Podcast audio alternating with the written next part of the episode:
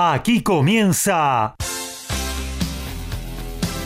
Código Deportivo. Todos los deportes, todos. Pasión, info y opinión para compartir con vos. El mejor equipo y la conducción de Gabriel Giachero. Ajustate el cinturón. Arranca Código Deportivo.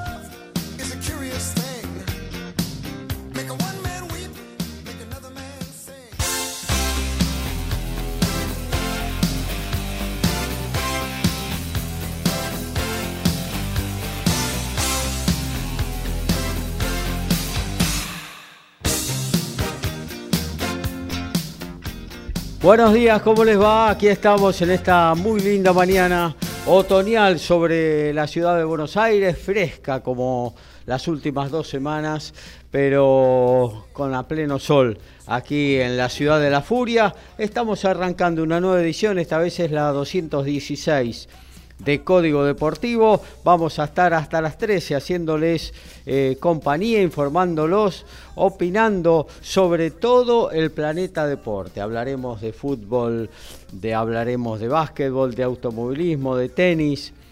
Eh, en fin, de todo lo que se preste, porque aquí estamos, porque somos Código Deportivo. Usted sabe que en la página de la radio, ahí donde nos está escuchando, nos puede dejar un mensaje www.mgradio.com.ar, también a través de cualquiera de nuestras aplicaciones o si lo deseas y se anima. 11 70 05 2196 para dejarnos un WhatsApp 11 70 05 2196. Muchísimas cosas para compartir. Básquetbol. Finalmente hay campeón de la Liga Nacional de Básquetbol. Ayer se consagró por segunda vez en su historia. Kimsa se largó la final de la Liga ACB Endesa de España con el clásico Barcelona-Real Madrid, también destacada actuación de un argentino. Lo vamos a estar eh, poniendo en superficie, reñidísima final de otro de los campeonatos importantes de básquetbol de Europa, como es el italiano. Eh, obviamente tenemos boxeo esta noche, vamos a estar con las principales veladas y también una eh, en la Argentina, hay dos en la Argentina, pero una un poquito más destacada. Y en el plano automovilístico vamos a pasar por lo que sucedió ayer en las pruebas mm, accidentadas del Gran Premio de Canadá en el circuito Gilles Villeneuve. Eh, la primera salida a pista de la IndyCar en Road America y también lo que está pasando en Rosario con el Top Race una muy linda categoría del automovilismo nacional. Y también tenemos tenis y también tenemos fútbol. Por eso nos metemos en el estudio de MG Radio para saludar a Horacio Boquio. ¿Qué tal, Horacio? Hola, ¿qué tal? Muy buen día, compañeros, audiencia, con una nueva emisión de Código Deportivo en sábado, con eh, mucho fútbol, como es habitual, eh, no tanto en la primera división, que solamente son tres partidos que vamos a tener eh, en el día de hoy. Pero sí tenemos ascenso en todas las categorías, amistosos internacionales, eliminatorias de Eurocopa, así que tenemos eh, para brindar mucha información de acá hasta las 13. También vamos a tener tenis, para eso tenemos especialista, el señor Lautaro Miranda. ¿Cómo anda Lautaro? Buen día. Hola Gaby, buen día para vos, para Horacio, para toda la audiencia. Tenemos eh, bastantes novedades en esta semana de transición, reordenamiento, como, como le quieran llamar, siempre la semana post Grand Slam es un poco diferente, pero en el caso de, de cuando se pasa de Roland Garros a Wimbledon, eh, es como que no se frena nunca la bola. Cuando termina Wimbledon, sí es como que hay una semana más tranquila. Cuando termina el US Open, lo mismo. Cuando termina el Abierto de Australia, sucede también que hay como cierta eh, resaca tenística. Pero en el caso de Roland Garros hacia Wimbledon, ya de movida arranca la gira de césped y tenemos las semifinales del día de hoy, tanto a nivel ATP, a nivel WTA y ya tenemos un finalista a nivel ATP, que es Frances Tiafoe, tenista de los Estados Unidos, que si logra coronarse campeón mañana en Stuttgart, en el ATP 250 de Stuttgart, ingresará por primera vez en su carrera al top 10 de la clasificación mundial. Así que será una final muy interesante para tener en cuenta y además, eh, al consagrarse en césped, lograría tener un título en las tres superficies en las que se disputa el tenis. Ya tiene Del Rey Beach en cemento, tiene Houston en polvo de ladrillo, venciendo este año a Tomás Echeverry en la final y lograría coronarse en el césped. Y además tenemos semifinalistas argentinos a nivel challenger, tanto masculino como femenino, Pedro Cachín en Perugia, en Italia, estará jugando el día de hoy, no antes de las 15.45 de Argentina, ante el húngaro Fabian Maroyan, quien venció a Carlos Alcaraz en Roma, recordarás Gaby, eh, le ganó en Roma el húngaro al número 2 del mundo actualmente, y bueno, estará jugando hoy en semifinales ante Cachín. Y al mediodía nuestro en Valencia, en España, que me dicen que está haciendo un calor infernal. Estará jugando Nadia Podoroska ante la egipcia Mayar Sherif, semifinales también de este torneo 125, en el cual ya Nadia Podoroska logró ganar tres partidos y logra meterse nuevamente entre las mejores 85 raquetas del mundo. Así que está haciendo un gran torneo la Peque y bueno, ojalá se le dé bien el partido de hoy para jugar una nueva final en su carrera. Claro que sí, ahí tenemos eh, todo eh, el menú deportivo que vamos a desarrollar hasta las 13, donde vamos a dejar paso la repetición del muy buen programa de Jazz, Blue, Soul. Y siempre algo más, con muchas anécdotas y rememorando un hecho, un hecho histórico del rock nacional y del rock mundial, como fue el acusticazo de 1992 de rock nacional, el primer Unplugged. Desde ahí se empezó a usar el Unplugged en todo el mundo. Nunca, siempre los eh, recitales de rock eran eh, obviamente... Eh, con enchufados, ¿no? Eléctricos. el primero se hizo aquí en la Argentina y desde ese momento ese esos eventos tan íntimos como es un amplague se empezó a desarrollar eh, y bueno, de eso trató un poquito eh, este programa que eh, siempre conduce Carlos Mauro los jueves a las 21 horas que se llama Good Times. Ahí lo vamos a repetir, apenas terminada esta, la 216 de Código Deportivo, que ya arranca, ¿eh? A todo ritmo, info y opinión. Código Deportivo. Código Deportivo.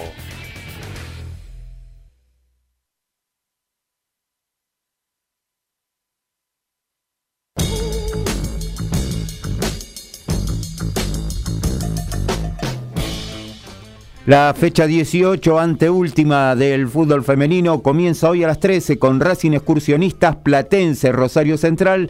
A las 15, River Estudiantes de Buenos Aires. Mañana, desde las 11, Belgrano Ferrocarril Oeste. A las 15, El Porvenir Lanús. 20 horas para Gimnasia y San Lorenzo. El lunes se juega quizás ya la definición del torneo. 15 horas en Lynch. La Guayurquiza ante Boca. Mismo horario para Banfield SAT. Y cierran el martes. A las 13 horas, Huracán Estudiantes de La Plata y a las 15, Defensores de Belgrano Independiente.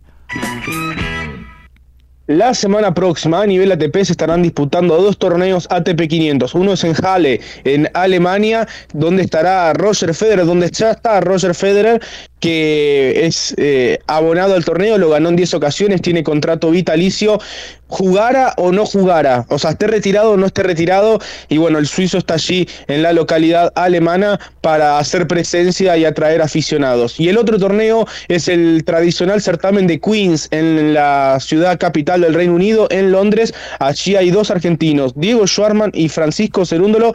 El último será cabeza de serie y debutará ante un jugador proveniente de la clasificación, en tanto Diego Schwarman, quien no es cabeza de serie, también estará jugando contra un jugador que venga de la clasificación. Y de ganar el Peque podría medirse a la leyenda Andy Murray, cinco veces campeón del torneo en los octavos de final.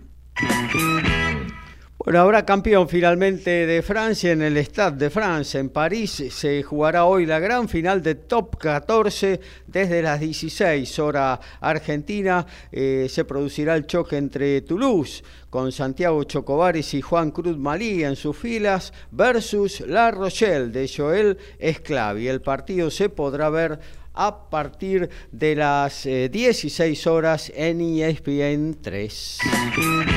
Bueno, nos vamos a meter en lo que tiene que ver con el fútbol. Vamos a arrancar con estos partidos, algunos postergados, otros suspendidos y que se reanudan en la fecha del fútbol de la Liga Profesional de la Argentina.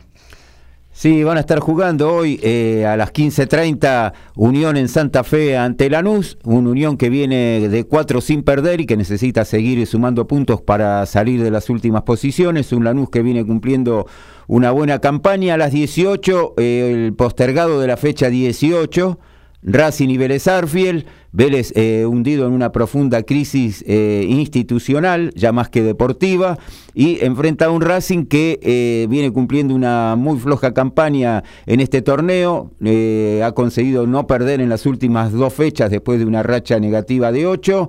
Y a las 21 River, el puntero que puede ampliar ante el difícil Defensa y Justicia. Este partido es pendiente de la fecha 19. Ya había comenzado a jugarse en el Monumental. Eh, fue el día de la tragedia del hincha que cayó de la tribuna y falleció.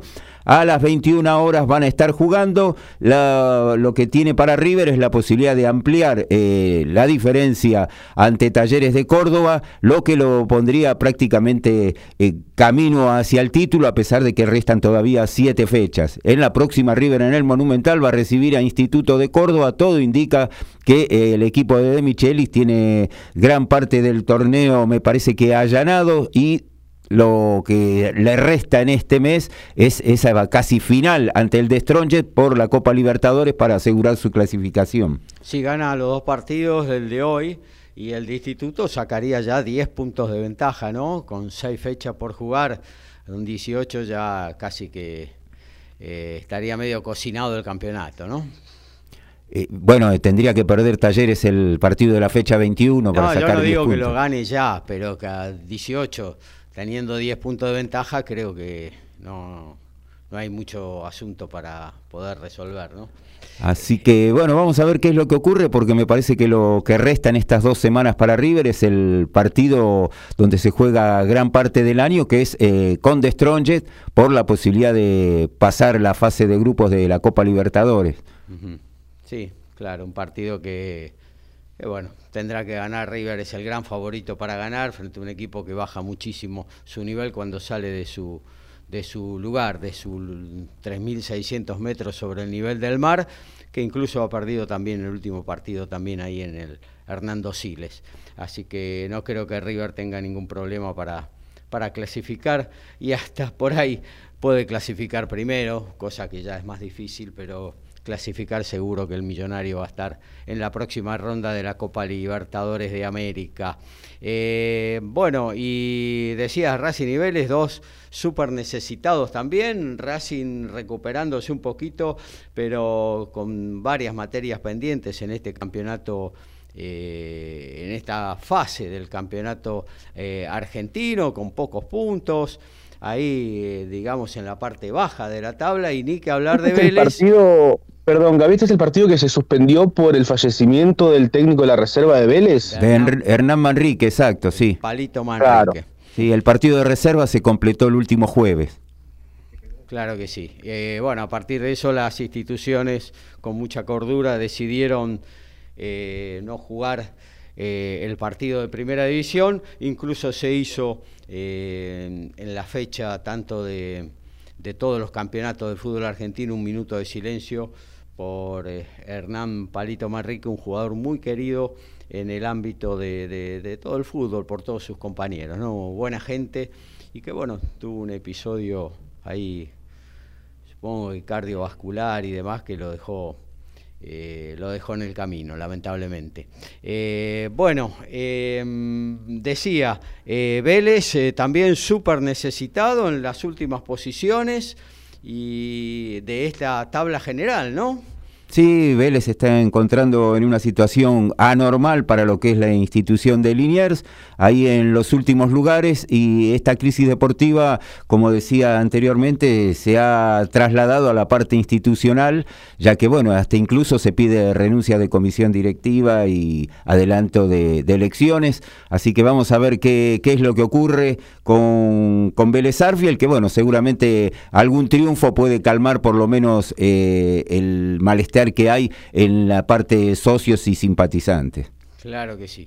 Eh, bueno, esperemos eh, ver este partido en cancha de Racing, a ver cómo, cómo se desarrolla en el cilindro. Bueno, también está jugándose en Europa, ¿no? Las, todo lo que tiene que ver con las eh, eliminatorias de la futura Eurocopa de Naciones. Sí, las eliminatorias, tenemos ya nueve del segundo tiempo, Lituania y Bulgaria están igualando uno a uno y en diez del segundo tiempo Luxemburgo y Liechtenstein están 0 a 0. El programa continúa hoy con una gran cantidad de partidos desde las 13, Noruega con Escocia, Azerbaiyán ante Estonia, Montenegro, Hungría, Chipre a las 15.45 ante Georgia, Albania, Moldavia, Isla Feroe, República Checa, Bélgica, Austria, Islandia, Eslovaquia y Portugal, Bosnia. Quizás este es el partido más atractivo de lo, que resta jugarse en el día de hoy. Ayer otra sorpresa,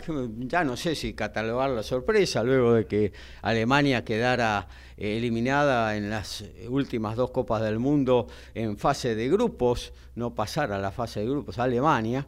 Eh, bueno, ayer cayó también frente a Polonia. Sí, exactamente, ayer, eh, pero ese fue en un partido amistoso internacional, cayó 1 a 0 con el gol de Kigbor. Eh, Alemania no está jugando la Eurocopa porque es el último ganador, clasifica directo. No, no, es, el, es el, anfitrión, el anfitrión de la próxima. Ajá, claro, por eso no tiene eliminatorias que bueno, siempre se ha hablado, ¿no? De si el anfitrión, o sea, se entiende que el anfitrión clasifique de manera directa. Sí, como en los mundiales. Es un, perjuicio, claro, pero bueno, a veces es un poco un perjuicio no jugar las eliminatorias porque te obliga a jugar partidos amistosos, pero no, no es lo mismo. De alguna manera es como que la selección se queda sin competir. Y yo me acuerdo que acá Brasil en el 2014 claramente no, no jugó las eliminatorias, que Argentina fue eh, por amplio margen líder cómodo aquel año de, y, y claro, no jugaba las eliminatorias, o sea, llegó a su mundial sin haber jugado eliminatorias en los tres años previos. Sí, y que fue justo un, mundial eh, realmente olvidable el que tuvo Brasil en el 2014 siendo encima local, ¿no?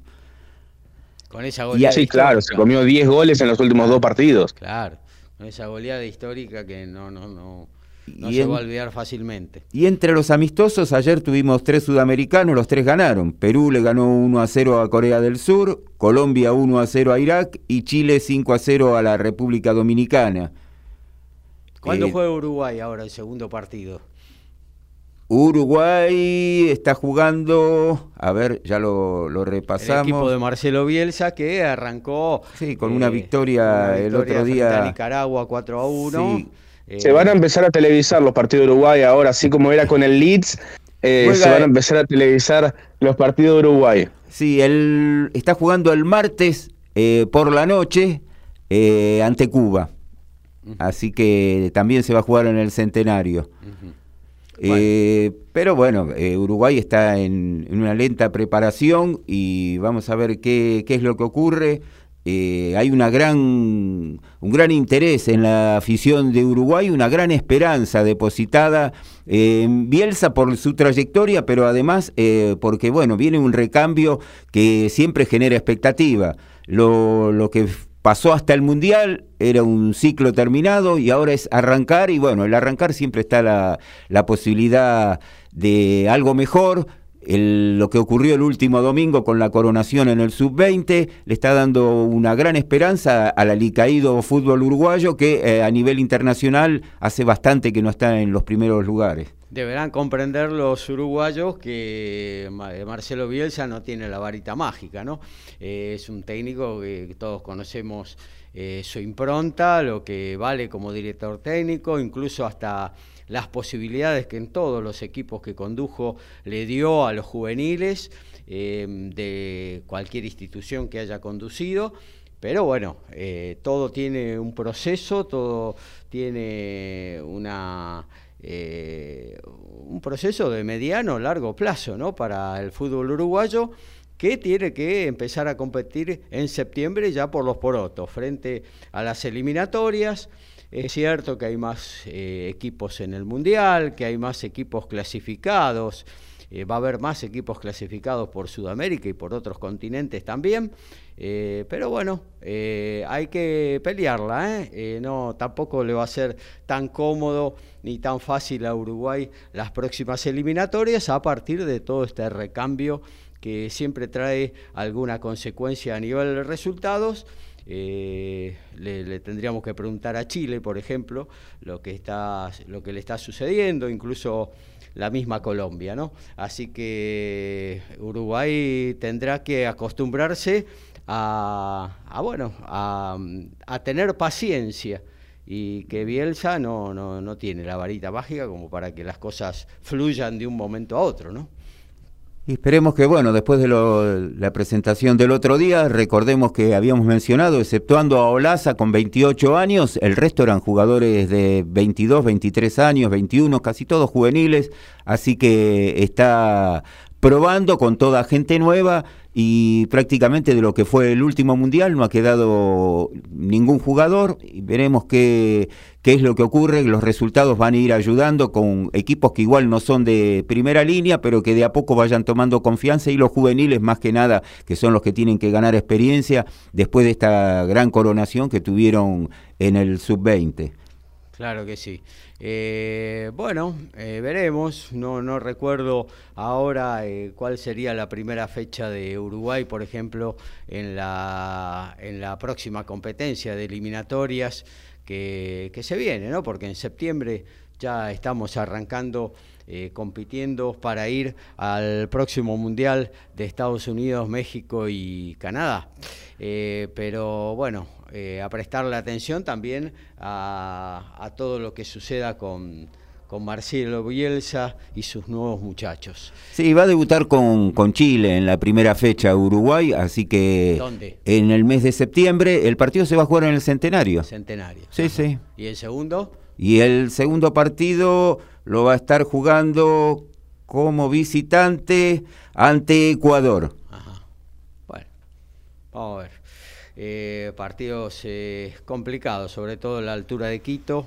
Eh, y bueno, veremos un equipo que un equipo ecuatoriano que mezcla experiencia y juventud y que, tiene, me parece, para, para andar bien, sobre todo ahí en condición de local, ¿no? Y bueno, Chile que también está en este proceso de recambio con algunos veteranos que que todavía están ahí, pero no se sabe hasta cuándo. Bueno, ese va a ser un partido eh, bravo, durísimo seguramente para el equipo uruguayo. Eh, bueno, Argentina jugó su primer amistoso de esta ventana FIFA. Eh, lo hizo frente a Australia en la semana. Eh, y bueno, ganó 2 a 0, Horacio. Sí, exactamente, eh, con un gran gol de, de Lionel Messi y ganó mostrando el habitual nivel, podemos decir, que tiene la selección, eh, preparándose, sí, con vistas a lo más cercano que va a ser estas eliminatorias que decíamos del mes de septiembre. Así que bueno, con la confianza renovada y con eh, la posibilidad no solo de clasificar, recordando que eh, hablábamos de Uruguay y las eliminatorias, que en vez de cuatro y un repechaje tenemos seis y un repechaje en esta próxima eliminatoria, así que eh, creo que para los equipos grandes, incluido Uruguay, aún con esta renovación, no tienen que tener inconvenientes en clasificar. Bueno, veremos. ¿Mm? Em, cuando se empiecen a jugar los partidos. Eh, el otro día Argentina hizo 10 minutos, los primeros 10, 15 minutos, como jugando como un campeón del mundo, como el mejor equipo del mundo.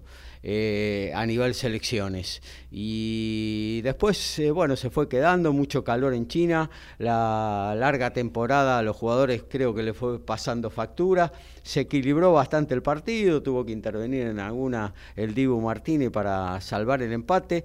En el segundo se recompuso el equipo argentino, eh, dirigido por Lionel Scaloni, y volvió a tomar las riendas del partido, ya no pasó sobresaltos y bueno, finalmente lo cerró con el cabezazo de la Manata centro preciso, pero de la Mana no, de Pexela, eh, me confundí de central de River, de Pexela, eh, tras centro preciso de Rodrigo de Paul, eh, y bueno, el gol más rápido de Messi en toda su carrera, ¿no? al minuto 20 segundos, realmente una gran recuperación de Enzo Fernández y Messi definiéndola con su característico enganche hacia adentro y, rosca al segundo palo. Em, bueno, y ahora se viene otro partido, porque de, China se, se, va a Indonesia, Argentina.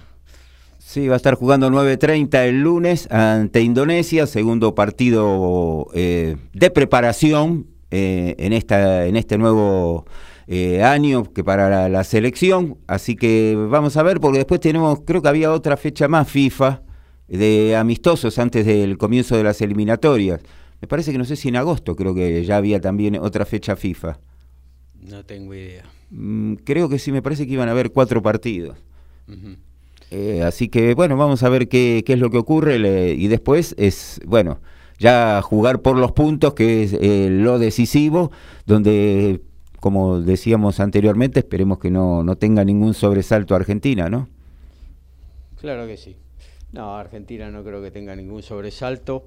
Eh, porque tiene un equipo bien, pero bien armadito.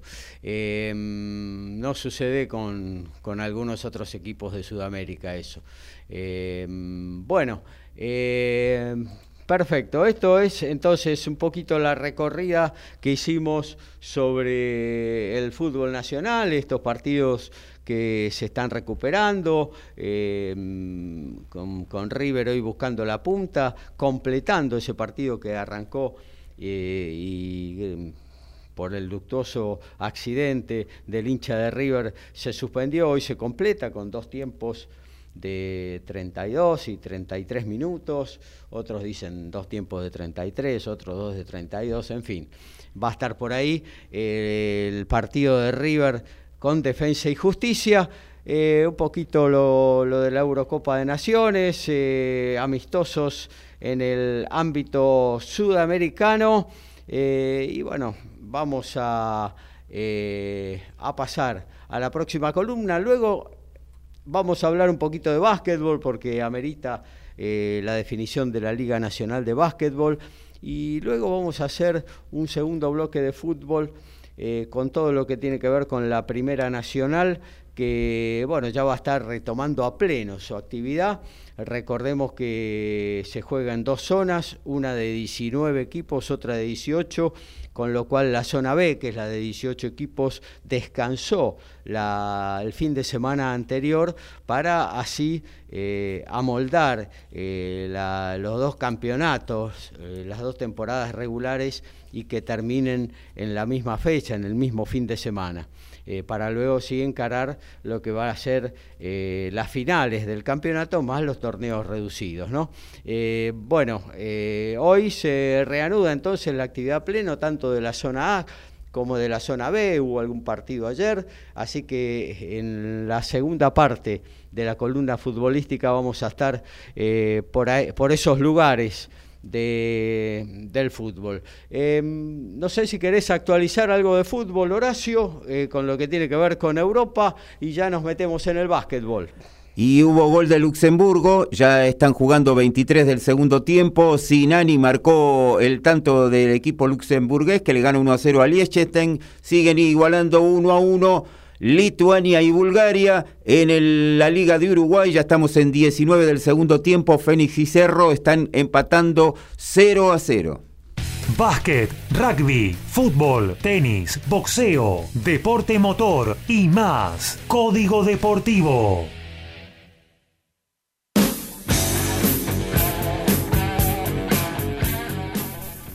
Y en la primera división C, en la fecha número 22, anoche excursionistas como local le ganó 1 a 0 a Luján, hoy 15.30 Yupanqui Midland, mañana 15.30 para Atlas Claypole, La Ferrer Verazategui el lunes, Victoriano Arena Esportivo Italiano, San Martín en Bursaco ante Real Pilar, General La Madrid Liniers, JJ Turquiza Central Córdoba y cierran el martes esta fecha 15.30 Leandro N. Alem, Deportivo Español, quedando Puerto Nuevo libre en esta ocasión. Son varios los tenistas argentinos que han retrasado su preparación en césped. Esta semana varios de ellos se han abocado a jugar torneos Challengers en polvo de ladrillo. Entre ellos Pedro Cachín, que está en semifinales del Challenger de Perugia. Estará jugando el día de hoy ante el húngaro Fabian Maroyan, buscando volver a su mejor ranking, el número 55 que lo logró. Y bueno, de ganar este torneo quedará nuevamente entre los mejores 60 del mundo. Y también también el día de ayer cayó Federico Coria en, semifinal, en cuartos de final perdón, del Challenger de Bratislava ante el ucraniano Vitaly Sachko. También Federico retomando eh, cierto ritmo de partidos tras varios meses en los cuales no pudo competir por su problema en el pectoral.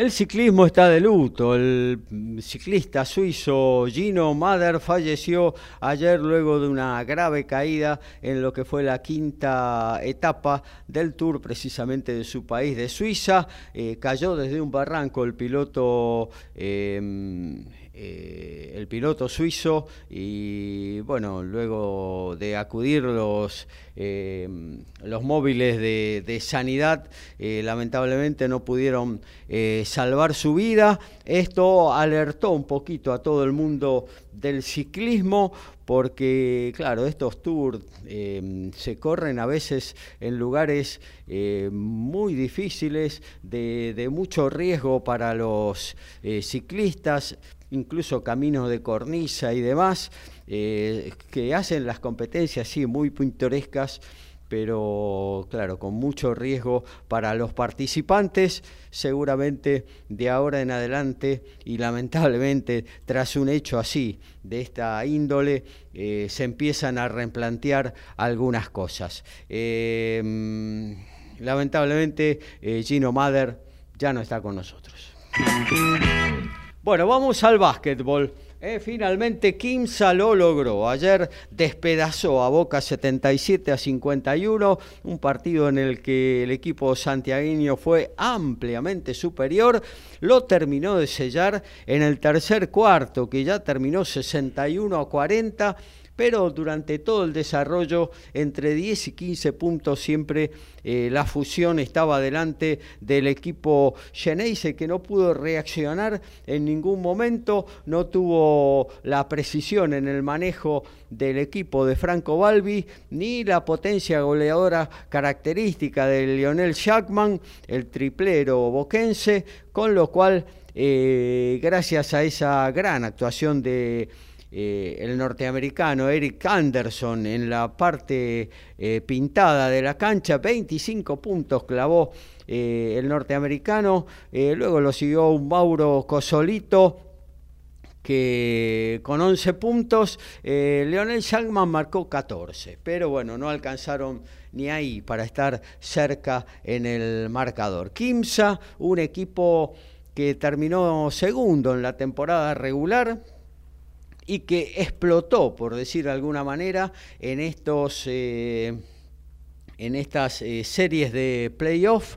Eh, recordemos que había barrido en la primera de ellas en partidos muy apretados, pero le ganó los tres a Regatas de Corrientes. Luego sí, aplastó por mucha diferencia a Gimnasia y Esgrima de Comodoro Rivadavia, que no era un, un adversario menor, había ganado eh, antes del inicio de la temporada regular el, Super 20 y había terminado en esta temporada regular en el podio, en la tercera posición. 3 a 0 también le clavó eh, Quinza y bueno, ahora este 4 a 1 donde en el segundo partido, ahí en el Estadio Ciudad de Santiago del Estero, eh, perdió frente a Boca que alcanzó a igualar la serie y se ilusionó con hacer la diferencia en la bombonerita Luis Conde. Eso fue todo lo contrario a lo pensado, ya que el equipo santiagueño eh, ganó los dos partidos ahí en el sur de la ciudad autónoma de Buenos Aires y se encaminó a esta consagración que es la segunda en la historia de Quinza. ¿Cómo quedaron los campeones de la Liga Nacional de Básquetbol? Y acá va a venir una curiosidad, ¿no? Porque decíamos em, al cierre de la temporada regular y mientras se jugaba la primera ronda de playoff, que Atenas y San Lorenzo, dos de los máximos ganadores de, este, de esta Liga Nacional de Básquetbol, dirimían el descenso a la segunda división de, la pelota naranja. Y finalmente el equipo cordobés eh, militará en esa segunda división. Un Atenas de Córdoba que es el máximo ganador de la liga, nueve eh, consiguió eh, el equipo de los Lavaque segundo están Peñarol de, Montevideo, no, de Mar del Plata y San Lorenzo de Almagro con cinco. Ferry Boca tienen tres. El GEPU de San Luis, que ya no existe más, estudiantes de Olavarría Quinza comparten con dos eh, consagraciones eh, cada uno. Y con también un detalle para destacar, decíamos San Lorenzo ganó eh, cinco campeonatos, justamente los del Ciclón fueron cinco veces consecutivas, desde el 2015 al 2021 ininterrumpidamente los de Boedo eh, se quedaron con la Liga Nacional en épocas de, mm, mucho apoyo económico para eh, el básquetbol eh, azulgrana. Lo mismo sucedió con Peñarol, que ganó tres veces consecutivas entre el 2009 y el 2013 esta máxima competencia nacional. Eric Anderson, este norteamericano que la descoció eh, en esta final y en todas, en los cinco partidos de la final, fue em, nombrado el MVP de la competencia. Eh, así que saluda a Quinza, un equipo que siempre está, recordemos si no, para mm, eh, nuestra audiencia, que había jugado las últimas dos finales y había caído frente eh, em, las dos últimas finales de la Liga Nacional, bueno, no lo había podido conseguir. Así que es un equipo que siempre está, que nunca hay que descartarlo y que llega hasta las últimas instancias. En el básquetbol internacional, tal como habíamos anunciado el miércoles pasado, se venía la final entre el Barcelona y el Real Madrid en la Liga CB Endesa y el Barça eh, en su estadio, en su casa, en el Palau Blaugrana. Eh, bueno, arrancó ganando 97 a 88 con una muy buena actuación de su base titular, el argentino Nicolás Laprovítola con 19 puntos y 6 asistencias. Así que em, arriba en este primer partido los em, dirigidos técnicamente por Saras Vicius y bueno, será el momento del segundo encuentro el próximo domingo a las 13.30 en el mismo lugar, en la casa de el Barcelona, luego obviamente la serie se mudará hacia eh, Madrid. También se está jugando la final de la Liga eh, de la Lega A, que es la liga em, mayor de Italia, ¿no? Y bueno, dos clásicos rivales ya a esta altura se están enfrentando y están haciendo una final realmente muy pero muy reñida, porque estamos hablando del Virtus Bolonia y del Olimpia Milano. Eh, arrancó el Olimpia jugando sus dos partidos de local, 92-82 y 79-76 a favor del ex equipo de Luis Escola. Luego la serie se trasladó a Bolonia y ahí eh, el Virtus hizo valer su localía 69 a 61 y ayer le ganó 93 a 89 tras eh, la, por, la prórroga, ¿no? Un tiempo suplementario que, le puso dramatismo a esta serie que bueno, se va a definir el 19 del 6, el próximo lunes 15.30 de la Argentina se estará definiendo lo que tiene que ver con la final en la Liga de Italia. ¿Y por qué decía que, ya son dos clásicos rivales? Porque, por ejemplo, las dos últimas finales las jugaron ellos.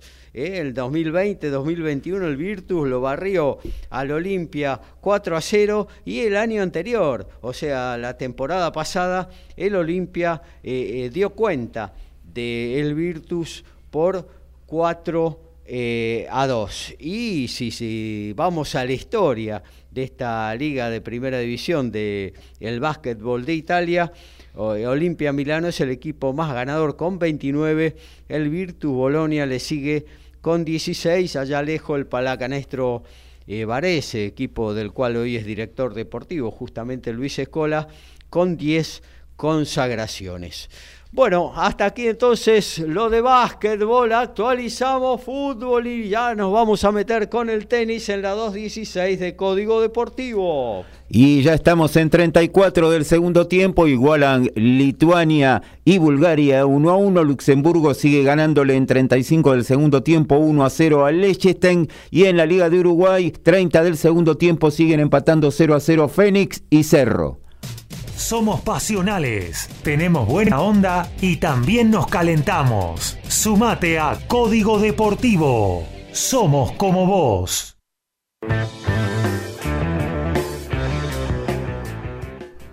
Y la fecha 3 del torneo de la primera división de segundo torneo comenzó ayer con la victoria en Ensenada de Defensores de Cambaceres 2 a 1 ante Centro Español. El lunes continúa 15-30 con Muniz Deportivo Paraguayo, Lugano Juventud Unida, Esportivo Barracas Argentino de Rosario, Central Ballester Mercedes queda libre en esta oportunidad el porvenir.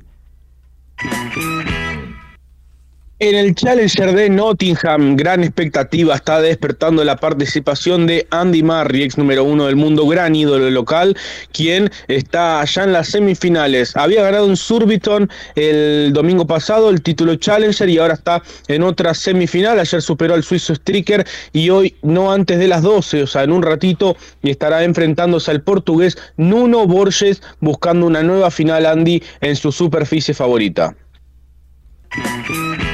Gonzalo Quesada, el ex eh, director técnico de Jaguares y también de varios equipos de la liga francesa, del top 14 de Francia, finalmente arregló y fue presentado oficialmente como el nuevo eh, head coach de la selección italiana de rugby. Va a empezar a ejercer su eh, su dirección técnica el primero de enero del 2024, tras la participación de la escuadra azurra en el Mundial de, rugby que se va a estar desarrollando del 8 de septiembre al 28 de octubre. Kairan Crowley, actual DT, no fue renovado por decisión de la Federación Italiana de Rugby que anunció la destitución del neozelandés y arregló finalmente con el argentino de muy buen currículum.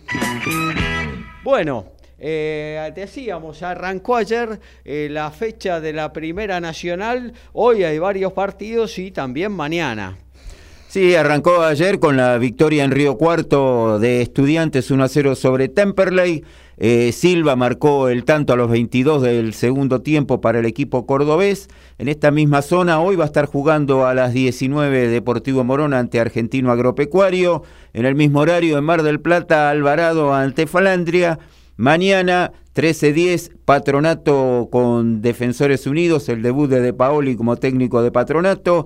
A las 15, Defensores de Belgrano San Telmo. 15-10, Gimnasia Esgrima de Mendoza, San Martín de San Juan. 15-30, Güemes en Santiago del Estero ante Guillermo Brown de Puerto Madryn.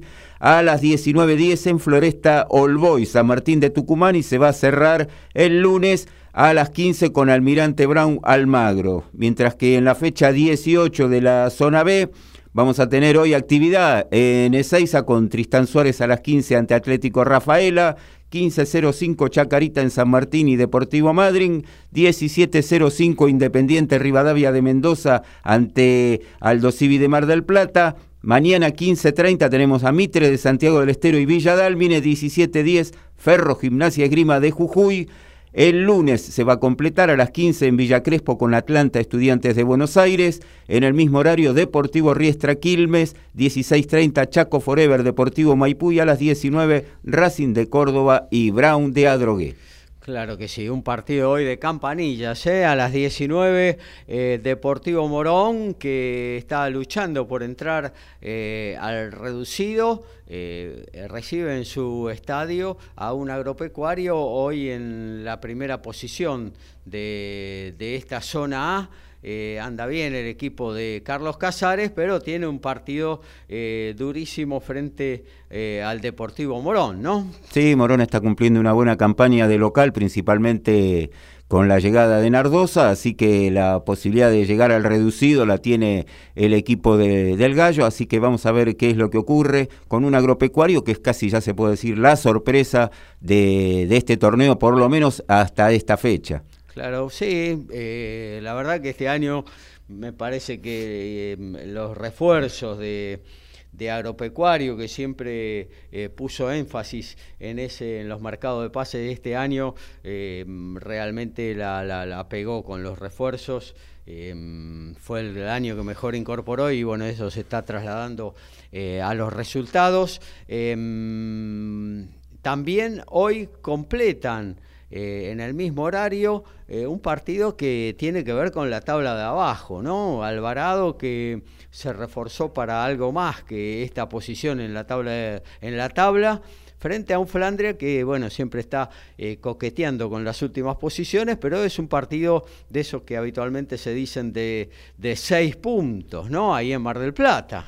En este momento Flandria está en zona de descenso y Alvarado está ahí nomás, solamente a dos puntos de, del Canario. Intermedio tiene a All Boys con 20, así que es un partido donde Alvarado en condición de local necesita ganar para poder salir de esos últimos lugares. Y después llama la atención que también ahí nomás está Almagro, ¿no? que había comenzado eh, bastante bien el torneo, se fue quedando y ahora también está en los últimos lugares. Claro que sí. Eh, Patronato, vos me decías, va a debutar eh, Rodolfo de Paoli. Eh, vi el otro día el partido que, bueno, que estaba atrasado por la participación del equipo entrerriano en la Copa Libertadores. frente al Almirante Brown, que una importante victoria de los de Isidro Casanova, lograda en, en el último cuarto de hora. trajo tres puntos de oro que lo situaron hoy en una hipotética segunda posición, ahí igualada eh, con dos equipos más. Eh, y realmente un estado creo que lamentable del campo de juego, eh, una franja de arena barra tierra durante todo el, campo de juego. realmente mm, un equipo que ha jugado la Copa Libertadores, no sé cómo, cómo pudo estar tan degradado el campo de juego, ¿no? Porque me imagino que para la Copa Libertadores lo habrán puesto a nuevo, con todas las exigencias que tuvo la Conmebol para poder jugar ahí en, en la capital de, de Entre Ríos, ¿no? Sí, como local había estado actuando mientras lo arreglaban, estuvo jugando en la cancha de Atlético Paraná y los primeros partidos de Copa los jugó en cancha de Colón de Santa Fe pero bueno, parece que no le ha dado buen resultado y ahora vamos a ver qué es lo que ocurre, que la que le queda solamente un partido en la Libertadores, donde ya es su despedida y después ver si puede clasificar a la Sudamericana o quedar eliminado de los dos torneos eh, sudamericanos. Sí, la tiene difícil porque juega de visitante, ¿no? Sí, es visitante, tiene... Contra el mejor equipo. En realidad eh, tiene chances matemáticas, pero da la sensación de que no y que lo que más quería Patronato era tener una, una, buena ubicación como para pelear el ascenso y es algo que hasta ahora le viene bastante complicado. OTA no, no obtuvo los resultados que esperaban y bueno, eh, lamentablemente te dejó el cargo y ahora De Paoli hace tres días se hizo cargo del mismo. Vamos a ver qué, qué es lo que ocurre, si Patronato puede levantar. No está tampoco tan lejos del reducido porque es mucho lo que falta. Están todos muy juntos ahí realmente.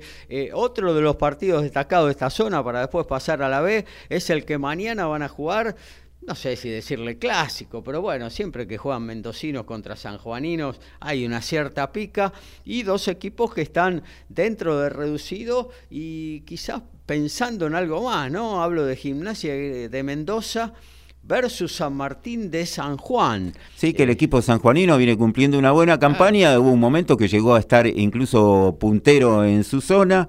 Y Gimnasia también ha desarrollado una campaña bastante aceptable, así que por ahora está dentro del reducido. No, no le sobra mucho, pero mañana necesitaría ganar. Sí, es el, uno de los clásicos cuyanos que se suele hablar. Y este año los mendocinos, en líneas generales, están cumpliendo una muy buena actuación, los tres equipos. Así que en el Nacional, el Gimnasia está en el reducido y es el más flojo.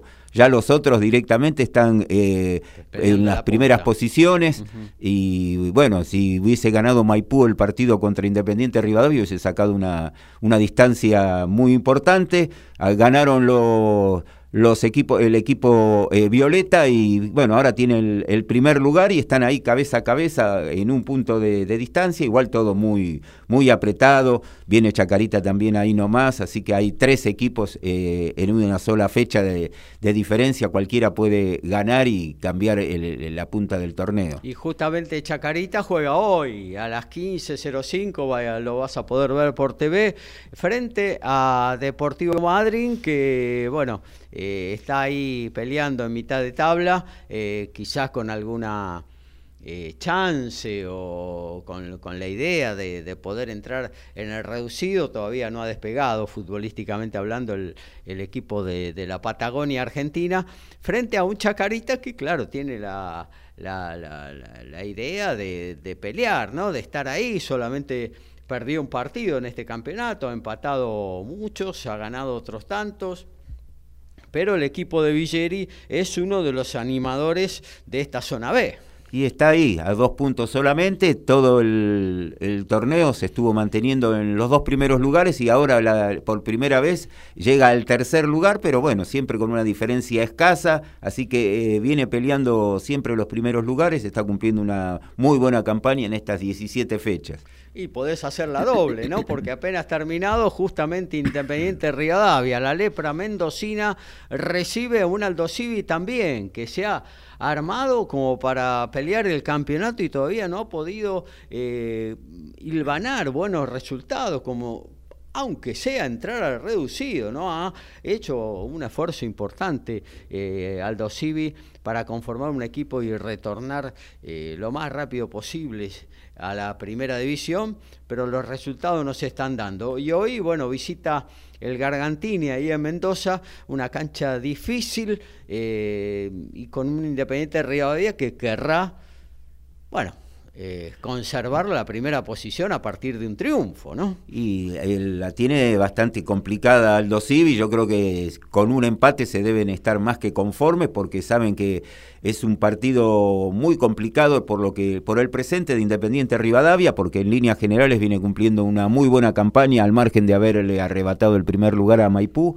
Así que para los marplatenses, que además vienen de quedar eliminados en la Copa Argentina eh, días pasados ante San Martín de San Juan, no, no ha podido levantar el equipo de Quirós y se le está haciendo complicado poder estar dentro de zona de reducidos cuando ya se jugaron 17 fechas. Claro que sí. Eh, bueno, y en esta eh, zona, otra, para mí, para mí es la sorpresa del campeonato, porque no, no, hizo unas contrataciones como para decir eh, va a ser uno de los candidatos, pero realmente está jugando muy bien a partir de la impronta que le, eh, que le da su, su, director técnico, es el Deportivo Maipú de Mendoza. Juega bien y logra resultados, si bien, bueno, este traspié que decíamos eh, frente a Independiente Rivadavia, pero realmente el equipo lo ve jugar y da, da, placer eh, ver jugar a Deportivo Maipú, que ahora sí ha incorporado a Marcelo Larrondo, que venía de una larga inactividad, eh, pero bueno, se está poniendo a punto para eh, esta segunda parte del campeonato poder aportarle cosas al botellero. Y está cumpliendo una gran campaña, sí, Deportivo Maipú y juega eh, con un rival que ha tenido serios problemas a lo largo del torneo, como es Chaco Forever. Que se juega todo, ¿no? Y que está, muy, muy complicado, con otro que tiene ahí muy cercano, que es Villadalmine, que tampoco hay un presupuesto muy elevado que digamos, y me parece que si no es por la defección de Tristán Suárez, que es una sorpresa que esté ahí tan, tan abajo después de tanta inversión, eh, realmente tanto Chaco Forever como Villadalmine son candidatos a estar peleando hasta el final del torneo los últimos lugares. Vamos a ver qué es lo que ocurre con Tristán Suárez, que realmente es increíble la inversión que se hizo para resultados tan, tan magros, porque por lo menos si uno dice está fuera del reducido, pero no tan cerca de los últimos lugares, no ha conseguido salir, está a solamente dos puntos del último lugar de la tabla. Vergesio, Vergesio, Dato. dato lo han traído jugadores eh, extremadamente caros, Martínez Montagnoli, me parece que es eh, una campaña que ha cambiado el técnico, no han conseguido resultados. Eh, tuvieron un, técnico ya de la experiencia de Nardosa, ahora está de Noia, que no es tan conocido y sin embargo no, no han podido cambiar eh, lo, que ha, lo que ha sido hasta ahora. Increíble que haya perdido 10 de los 17 partidos, ¿no? Yo en algunos que lo he visto realmente muy, muy flojo, le llegan con mucha facilidad, así que, bueno, eh, las contrataciones no, no fueron lo que esperaban. Tal cual. Eh, y en esa zona se, se, está, está llegando alguien que arrancó muy bien el campeonato, como Racing de Córdoba, hasta sorprendiendo con algunos resultados, metiéndose en zona de reducido y demás.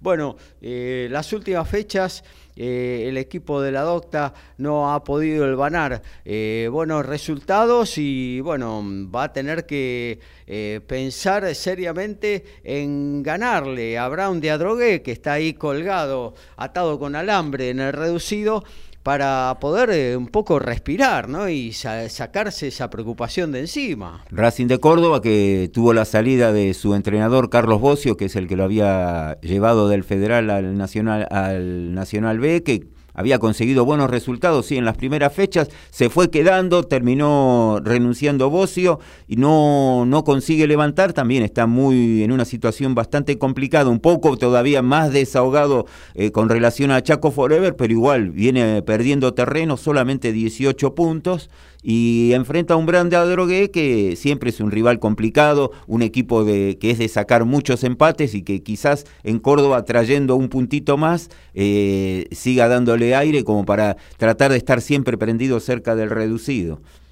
Claro que sí. Eh, bueno, hasta ahí un poquito lo que tiene que ver con, esto del Nacional. Ferro también, mañana domingo, frente a Gimnasia de Jujuy, en un casi mano a mano, por lo menos en esta fecha, para meterse eh, en zona de, reducido. Y un Atlanta que, bueno, quiere recuperarse, ¿no? Consigue. Eh, no consigue buenos resultados el equipo de Villa Crespo frente a un estudiante de Buenos Aires que también más o menos está en la misma, ¿no? O sea, los dos eh, intentarán apuntar a buenas actuaciones de aquí en adelante cuando ya entramos en esta segunda rueda que es la recta final del campeonato en busca de diversos objetivos. Y esta semana se quedó sin técnico estudiantes de Buenos Aires, Juan Manuel Sara dejó la dirección técnica para asumir en Tigre en reemplazo de Diego Martínez, así que vamos a ver qué es lo que ocurre con estudiantes de Buenos Aires, con,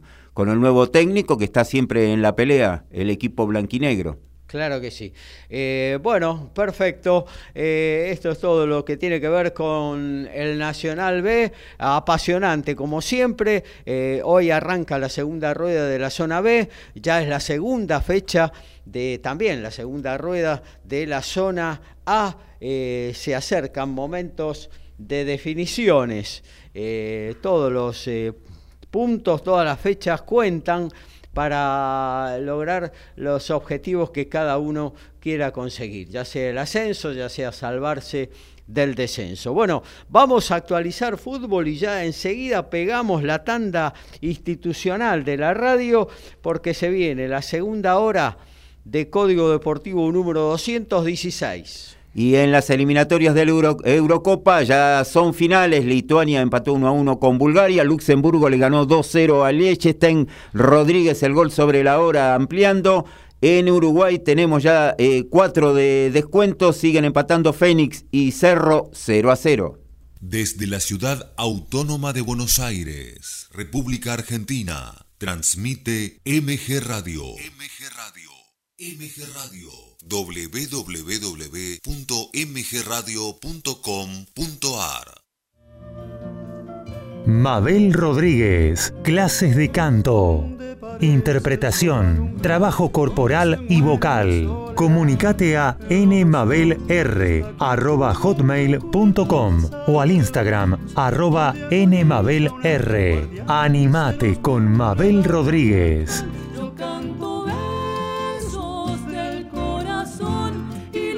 Los enciendo en una canción. En la misma línea, fútbol y amigos, Copa y Liga, previa y post partido, sin caretas, vos y nosotros, en la misma línea, los lunes a las 20 horas por MG Radio.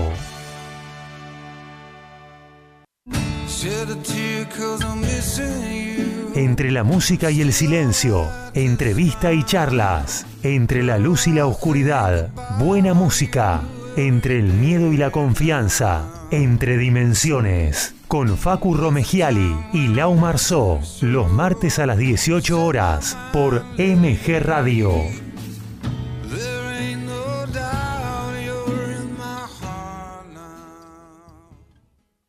Facebook MG Radio 24. Twitter arroba MG Radio 24. MG Radio. Compartimos buenos momentos.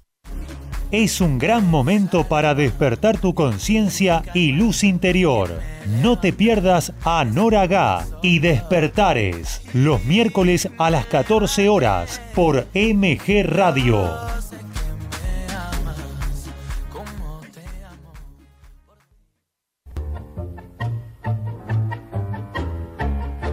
Abrazándote, abrazando tango. Programa de nuestra cultura popular. Idea y conducción Enrique Madrid. Te espero los jueves a las 20 horas por MG Radio.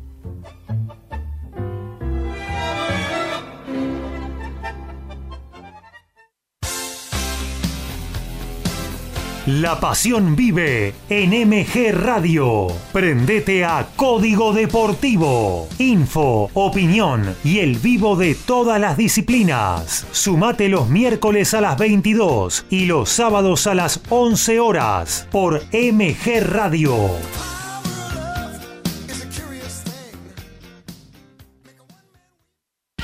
Hacer radio es posible en MG, el precio más bajo del mercado y un mes gratis. Haces el programa en el estudio o en tu casa. Comunicate a info.mgradio.com.ar o a nuestras redes sociales. MG Radio te va a sorprender.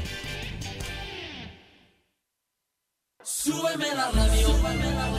Iri Jaramillo y su gran equipo están en modo radio. Columnas, entrevistas, muy buena música y la mejor onda en el mediodía dominguero. En modo radio.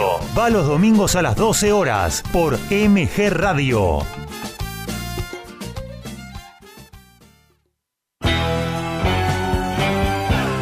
Estás en momentos geniales. Estás en MG Radio.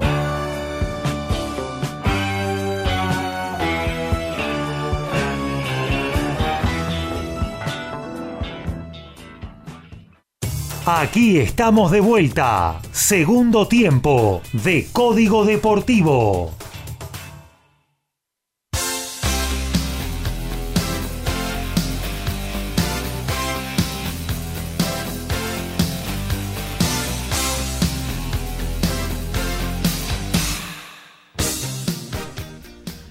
Bueno, se viene la segunda hora de Código Deportivo, número 216, tercera temporada en el aire. Ya estuvimos hablando de fútbol, primera división, de ascenso, hablamos de la consagración de Kimsa en la Liga Nacional de Básquetbol. Ahora vamos con, por el automovilismo, por el boxeo, por el tenis, también por el hockey sobre césped, ¿por qué no? Eh, todo está en la edición 216 de Código Deportivo. La asistencia mágica, el sorpaso inesperado y el try sobre el cierre. Todo está en Código Deportivo.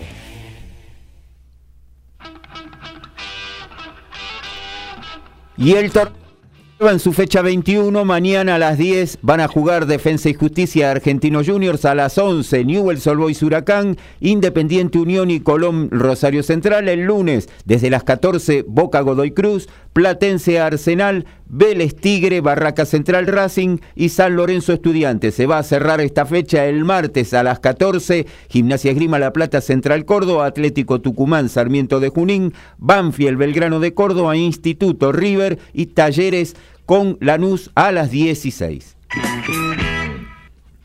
La semana que viene también, es, además de los argentinos Schwarman y Cerundo, lo que estarán jugando en Queens, en el ATP 500 de Jale estará jugando Horacio Ceballos en la rama de dobles junto al español Marcel Granolers. Estarán haciendo su debut ante una pareja proveniente de la clasificación. Recordar que tanto Horacio como Marcel juntos han ganado el torneo de Jale en, en el año 2022, por lo que son los campeones defensores allí en el certamen alemán.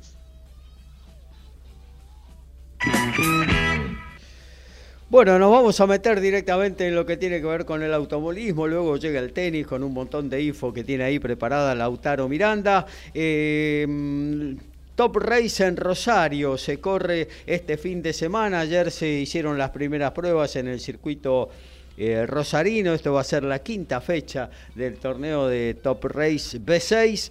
Facundo Aldriguetti con el Lexus eh, marcó uno 41, 544 milésimas y fue el más rápido el piloto de, Villa Regina. Segundo, Marcelo Ciarrochi a 300 milésimas. Tercero, Lucas Guerra a 318.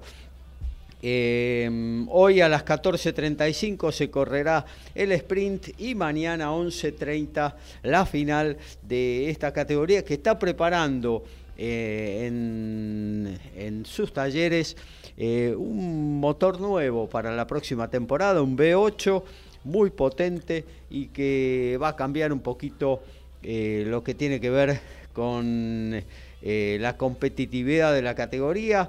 los coches van a ser muchísimo más rápidos el año próximo pero bueno, eh, lo están haciendo eh, a fuego lento, no se quieren apurar. Eh, la idea es inaugurar esta nueva era de la categoría en el 2024 pero paso a paso, sin apuro, porque no solo se busca la potencia del motor, sino también obviamente la durabilidad y la confiabilidad del mismo para que los costos de los equipos, los presupuestos no sean tan elevados, obviamente. Bueno, en el ámbito internacional eh, se va a correr este fin de semana la octava fecha de IndyCar, donde interviene nuestro compatriota, el piloto arrecifeño Agustín Canapino.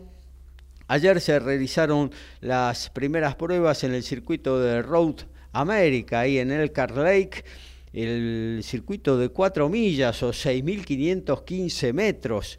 Eh, para traducirlo a nuestras medidas eh, métricas, 14 curvas tendrán que negociar todos los pilotos.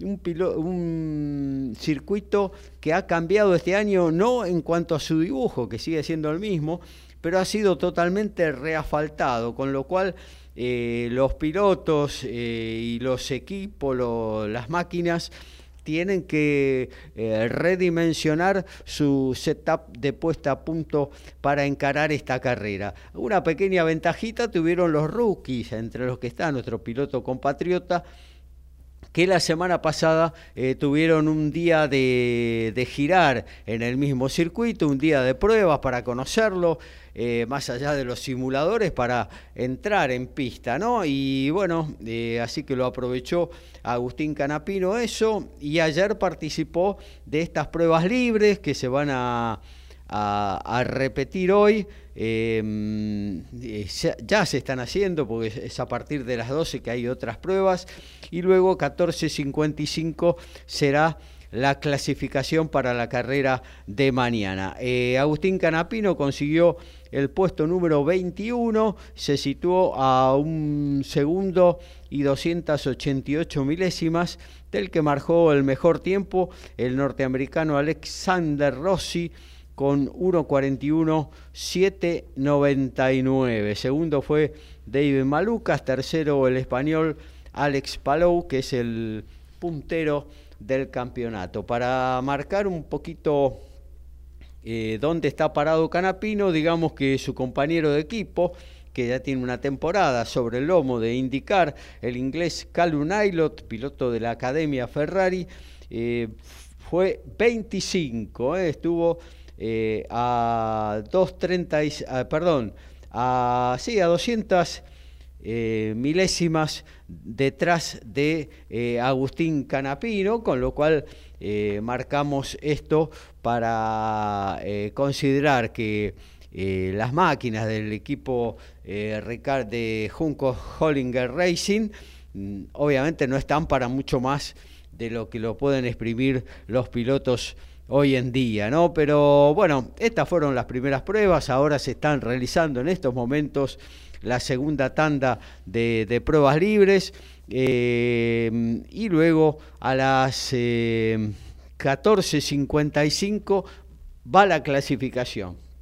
Ahí sí, se tira toda la carne en el asador, ahí se va lo más rápido que se pueda y bueno, eh, es donde se verán los pingos en la cancha, ¿no? Y realmente qué tiene cada uno eh, con vistas a la carrera de mañana que se va a hacer a las 14.15 hora de Buenos Aires sobre 55 vueltas a este largo circuito de Road América. Y nos quedamos justamente en el, en el Norteamérica porque mañana, eh, ayer mejor dicho, y mañana va a ser la carrera de Fórmula 1 en Canadá, en el circuito Gilles Villeneuve, ahí en la isla de Notre Dame, tal cual se viene realizando desde el año 1978, un, lugar muy lindo, un circuito muy lindo, un semipermanente. Eh, eh, con eh, muchos desafíos para los pilotos y fundamentalmente porque es un lugar en el que llueve mucho y eso fue un poquito lo que marcó ayer eh, la tendencia de las primeras pruebas que salió a hacer la Fórmula 1. Primero estuvieron, eh, siempre se hacen los viernes dos tandas de pruebas libres, en la primera duró solamente 18 minutos y acá no tuvo que ver el factor climático, sino que se apagaron y no se pudieron resetear lo que tiene que ver con las cámaras de vigilancia del circuito. Eh, con lo cual, bueno, en 18 minutos los coches eh, giraron poco y hubo alguna sorpresa, como el mejor tiempo de Valtteri Bottas con Alfa Romeo pero bueno, no se tuvieron en cuenta tiempos que rondaron el minuto 18 segundos, muy elevado para el circuito eh, de Canadá. Y bueno, se eh, se concordó junto a todos los equipos de la segunda tanda de pruebas libres, que generalmente es de una hora también, se haga de 90 minutos para que puedan eh, girar más los equipos y bueno, eh, eso estaba sucediendo cuando ahí sí eh, la lluvia apareció en los últimos minutos con lo cual, y torrencial, ¿eh? torrencial, no dejó continuar con esta tanda de pruebas, todos los equipos se guardaron en sus boxes y no salieron más a pista. Hasta ahí eh, venía siendo el más rápido Sainz, pero en los últimos minutos Lewis Hamilton, ¿no? que está rápido en la pista y también afuera, eh, negociando su contrato ya de, continuar con Mercedes para el próximo año y también en algunos asuntitos del corazón. Bueno, Hamilton volvió a poner a Mercedes arriba, hacía mucho que la escuadra eh, alemana comandada por Toto Wolf no estaba en, los primeros lugares él y su compañero George Russell marcaron el 1-2 para mm, eh, comparar con la tanda anterior. Dijimos que había estado eh, en 1-18, 1-13. 7-18 marcó el heptacampeón del mundo, el inglés Lewis Hamilton, el británico. Segundo, su compatriota George Russell a 1-13, 7-45. Muy poquito, muy poquita distancia entre los dos. Tercero quedó el español, el madrileño Carlos Sainz con Ferrari Verstappen, el dominador, el amo de la Fórmula 1, el bicampeón. Bueno, sexto eh, a 424 milésimas, algo menos de medio segundo, eh, pero bueno, Recordemos, los viernes es para poner un poquito todo a punto, para poder eh, probar alguna cosita que traen bajo la manga los equipos. pero bueno, hoy se va a definir todo. Eh, en la clasificación, eh, primero va a haber una tanda más de pruebas, 13.30, apenas terminada esta edición 2.16 de Código Deportivo. A las 17 clasifican y ahí sí, saldrán todos a buscar el mejor tiempo. Pero bueno, ojalá ojalá que Mercedes pueda recuperar competitividad, ¿no?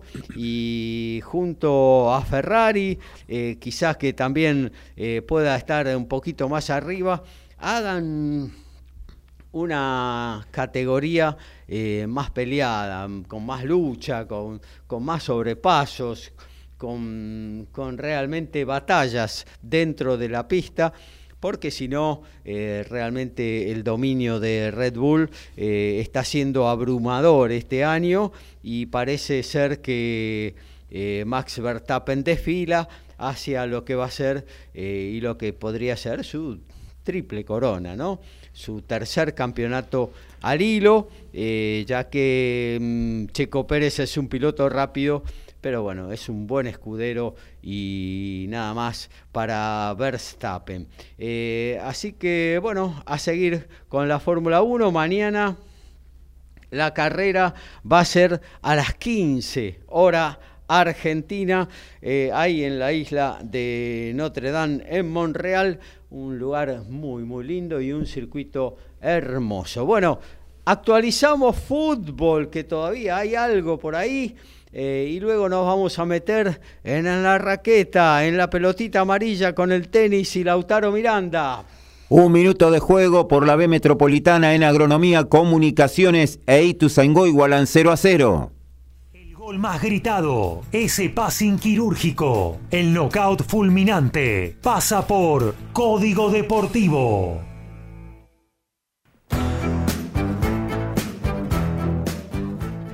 Y continuando con esta fecha 2 del clausura de la B Metropolitana, el día jueves Villa San Carlos en Merlo le ganó a Argentino 1 a 0 con el tanto de Lucas Lich. Hoy van a estar jugando 15-30 a Casuso Colegiales, La Urquiza Deportivo Armenio, Cañuelas Deportivo Merlo. Mañana 15-30 para Docsud. Los Andes, el lunes se cierra con Fénix, San Miguel, Talleres Argentino de Quilmes, ambos 15-30, fecha libre para Sacachispas. En su semana de retorno al tenis, Kei Nishikori está asombrando a, propios y extraños. Obviamente no nos sorprende la calidad de juego del japonés, pero sí nos sorprende que después de estar 21 meses sin jugar haya logrado ganar tres partidos en el Challenger de Palmas del Mar en Puerto Rico. El día de hoy el japonés estará jugando la semifinal del torneo ante el brasileño Gustavo Heichi a las 20 horas de la Argentina, lo que sería un, un gran logro para Kei volver a jugar una final después de tanto, tanto tiempo y habiendo estado 21 meses sin competir profesionalmente.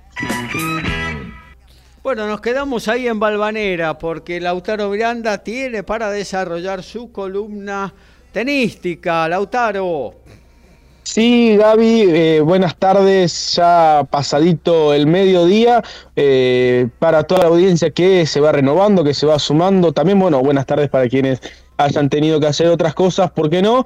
Y acaba de terminar un partido, te digo, bien de césped, césped, césped, césped. Jan Lena Straff, Huber Hurkacz jugaron la segunda semifinal de Stuttgart y se vio un tenis precioso en esta superficie. Los dos jugadores han eh, desplegado sus armas muy bien, muy correctamente sobre esta sobre este suelo tan particular que tiene el tenis, que bueno, es tan particular que por eso se juega una vez al año, porque requiere de muchísimo mantenimiento, requiere de eh, muchos efectos que muchos jugadores no dominan pero que Jan Lennart Straff y Hurkacz lo han hecho muy muy bien. El triunfo fue para Straff, el alemán de 33 años, superó al polaco, ex semifinalista de Wimbledon, por 3-6, 6-3 y 6-3, y de esta manera jugará la final allí en el ATP 250 de la ciudad alemana, buscando su primer título ATP. Tiene 33 años Straff, hace tres meses estaba fuera del top 100 y hoy está a un triunfo de ganar su primer título ATP y ser top 20 por primera vez en su carrera. Tiene 33 años, como digo, había jugado solamente una final en toda su carrera a nivel ATP, ya jugó la final de Madrid, que la perdió ante Carlos Alcaraz, y ahora va a jugar una nueva, es decir, que en dos meses jugó más finales que en todo el resto de su carrera. Jugará mañana ante Frances Tiafoe, buscando, eh, por supuesto, coronarse en casa, y Tiafoe, que de ganar mañana, se logrará ingresar por primera vez al ranking ATP, hoy superó por 6-3-7 al húngaro Fuxovic y bueno, el, estadounidense lograría coronar eh, una gran temporada que viene teniendo eh, si se logra consagrar campeón mañana e ingresar al top 10 del ranking ATP. Un top 10 que tuvo bastante participación esta semana. Cuatro jugadores del top 10 han disputado eh, estos torneos de Stuttgart y de Hertogenbosch. Eh, fueron 2 y 2. En Stuttgart jugó Tsitsipas y jugó Taylor Fritz. Tsitsipas perdió eh, en los octavos de final el día jueves ante Richard Gasquet, un Tsitsipas que, bueno, se lo vio en las redes sociales, muy cercano a su nueva novia Paula Badosa. Han estado en Dubai, llegó con poca preparación y cayó en su debut ante Richard Gasquet, el veterano francés que el día de mañana estará cumpliendo 37 años y con el triunfo ante el griego llegó a la cifra de los 600 triunfos ATP. Apenas tres jugadores en, actividad tienen 600 triunfos ATP, Nadal, Djokovic y Murray, por lo que tiene un mérito impresionante esta cifra de los 600 triunfos que logró Richard Gasquet. El que está más cercano es Gael Monfils, que tiene 555. Difícil parece, pero bueno, sería el más próximo a, meterse en este grupo el francés. Y en, en Stuttgart, como bien decía, eh, un torneo fantástico que tuvo la, eh, la, vuelta de Mateo Berretini, el regreso de Nick Kyrgios también, ambos perdiendo en el debut. Y el otro torneo de la semana fue Hertogenbosch en Holanda, una localidad muy muy chiquita, muy muy linda que alberga un torneo ATP, un torneo WTA y eh, a nivel ATP jugaron Yannick Sinner y Daniel Medvedev. Medvedev perdió ante Adrián Manarino el día jueves y Yannick Sinner perdió el día de ayer ante el finés Emil Rusubori. Allí ya está Jordan Thompson, tenista australiano, en la final, superó a su compatriota Ishikata y ahora mismo se está jugando la segunda semifinal entre el local Talon Grigsport y el finés Emil Rusubori. Y en la rama femenina, eh, la final será 100% rusa entre Katerina Alexandrova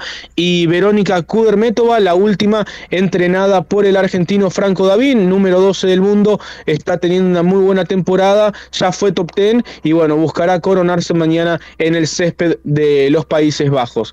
El otro torneo que queda esta semana es el WTA 250 de Nottingham, sede donde también se está jugando un certamen Challenger que tiene a Andy Murray como protagonista, ya lo mencionamos, están semifinales, y que entre las mujeres tuvo a tres locales en semifinales. Siempre se dice que el césped es una superficie que la juegan prácticamente solo los británicos, algunos australianos, se juega mucho en la India, en Pakistán también, pero es una superficie que la dominan principalmente los británicos. Y bueno, en Nottingham eso quedó totalmente a la luz. En la primera semifinal, Katie Boulter venció a Heather Watson para meterse en la final y ahora mismo se está jugando la segunda semifinal entre Jodie Barrich y la francesa Alice Cornet, que buscará eh, arruinar la fiesta de las británicas allí en en el torneo de Nottingham.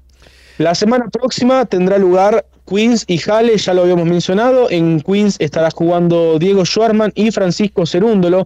eh, Francisco que el año pasado en este torneo logró su primer triunfo en césped, que bueno, alcanzó los octavos de final en Queens, ya el Peque Schwarman ha jugado varias veces este torneo, ha tenido triunfos bastante importantes como el que obtuvo ante Marín Chilich en el 2018, ha alcanzado los, los, cuartos de final Diego allí y ciertamente es un torneo que se le ha dado bien históricamente. No, no él, la realidad es que no padece la superficie, alguna vez él dio una explicación técnica de por qué pesa a su estatura y a su estilo de juego no le complica tanto y es que para los jugadores muy altos el césped implica jugar permanentemente en cuclillas o permanentemente agachado, porque la pelota pica muy muy poco y para algunos jugadores que miden un metro noventa, dos metros, eh, los obliga a estar permanentemente agachados. Desde ya que un jugador que tiene un metro noventa y un saque potente saca muchísima ventaja en esta superficie. Pero cuando los puntos se alargan un poco,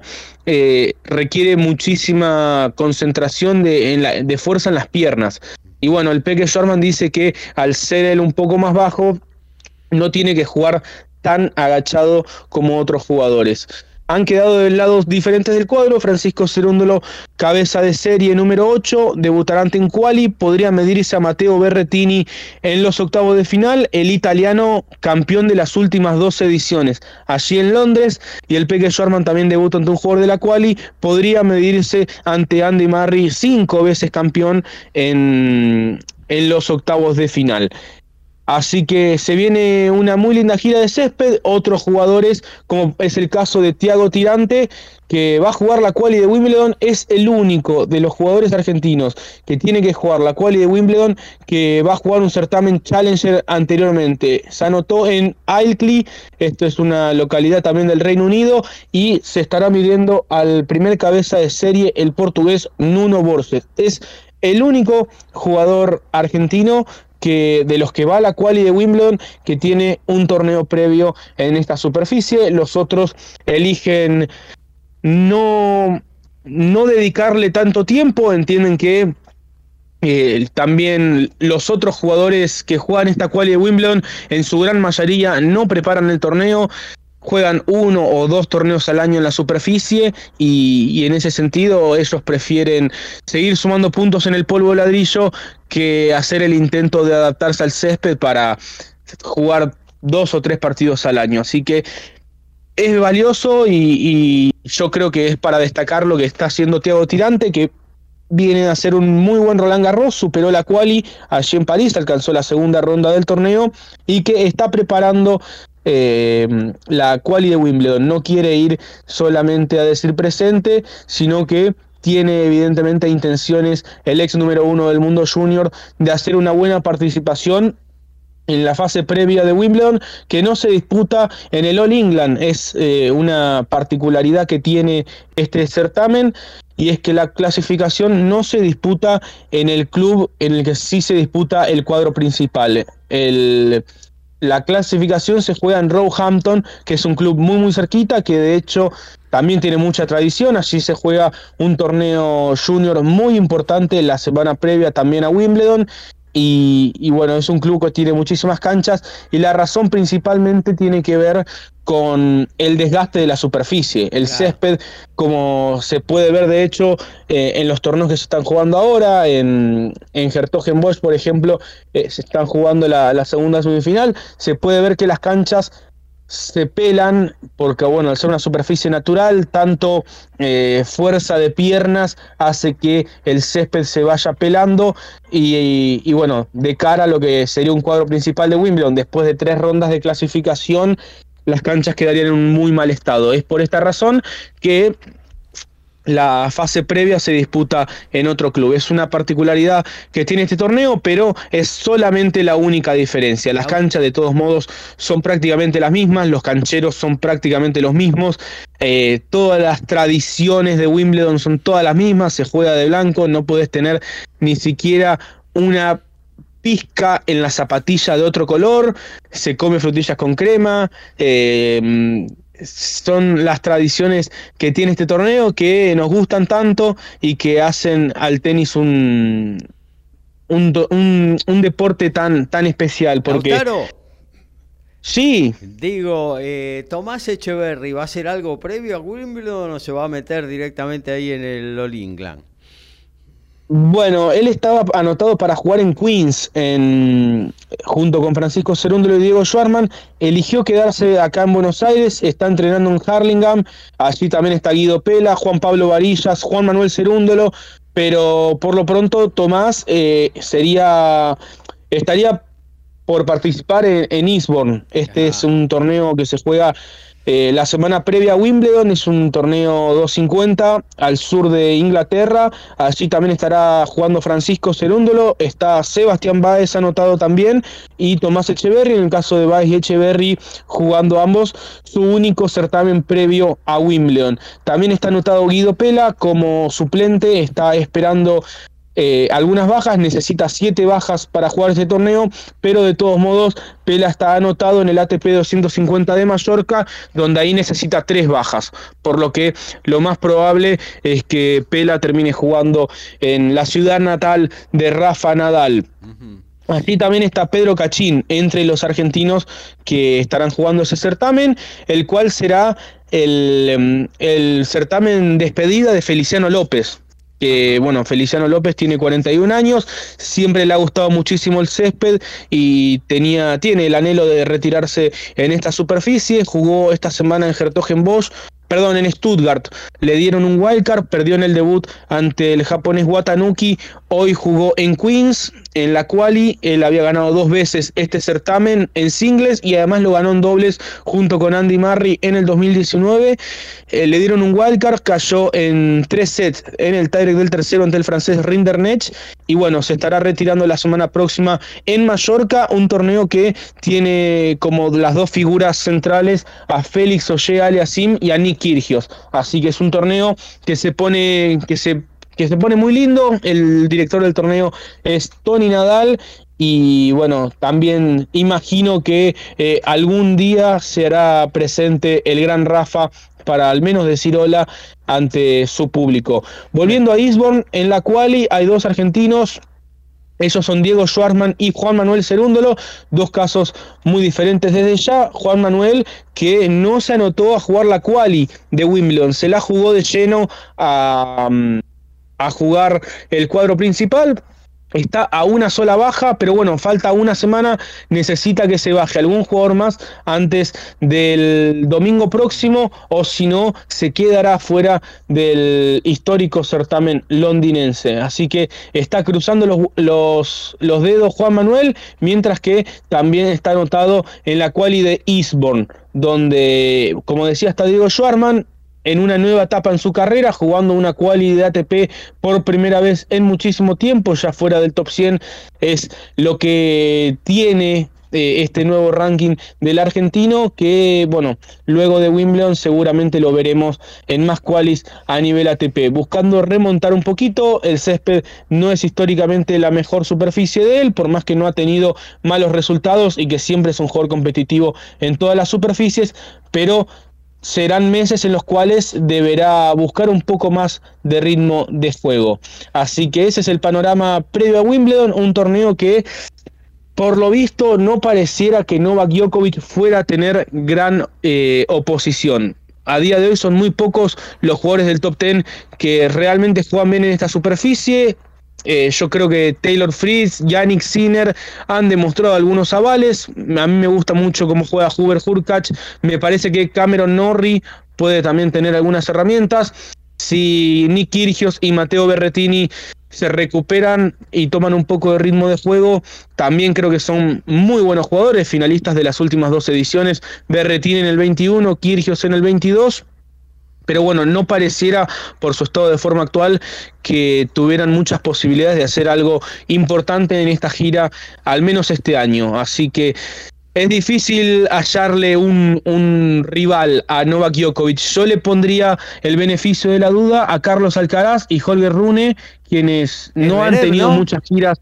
Es ¿no? Bueno, Esberev es un jugador que tiene eh, juego para jugar en esta superficie, ha repuntado un poco eh, con estas semifinales que hizo en Roland Garros.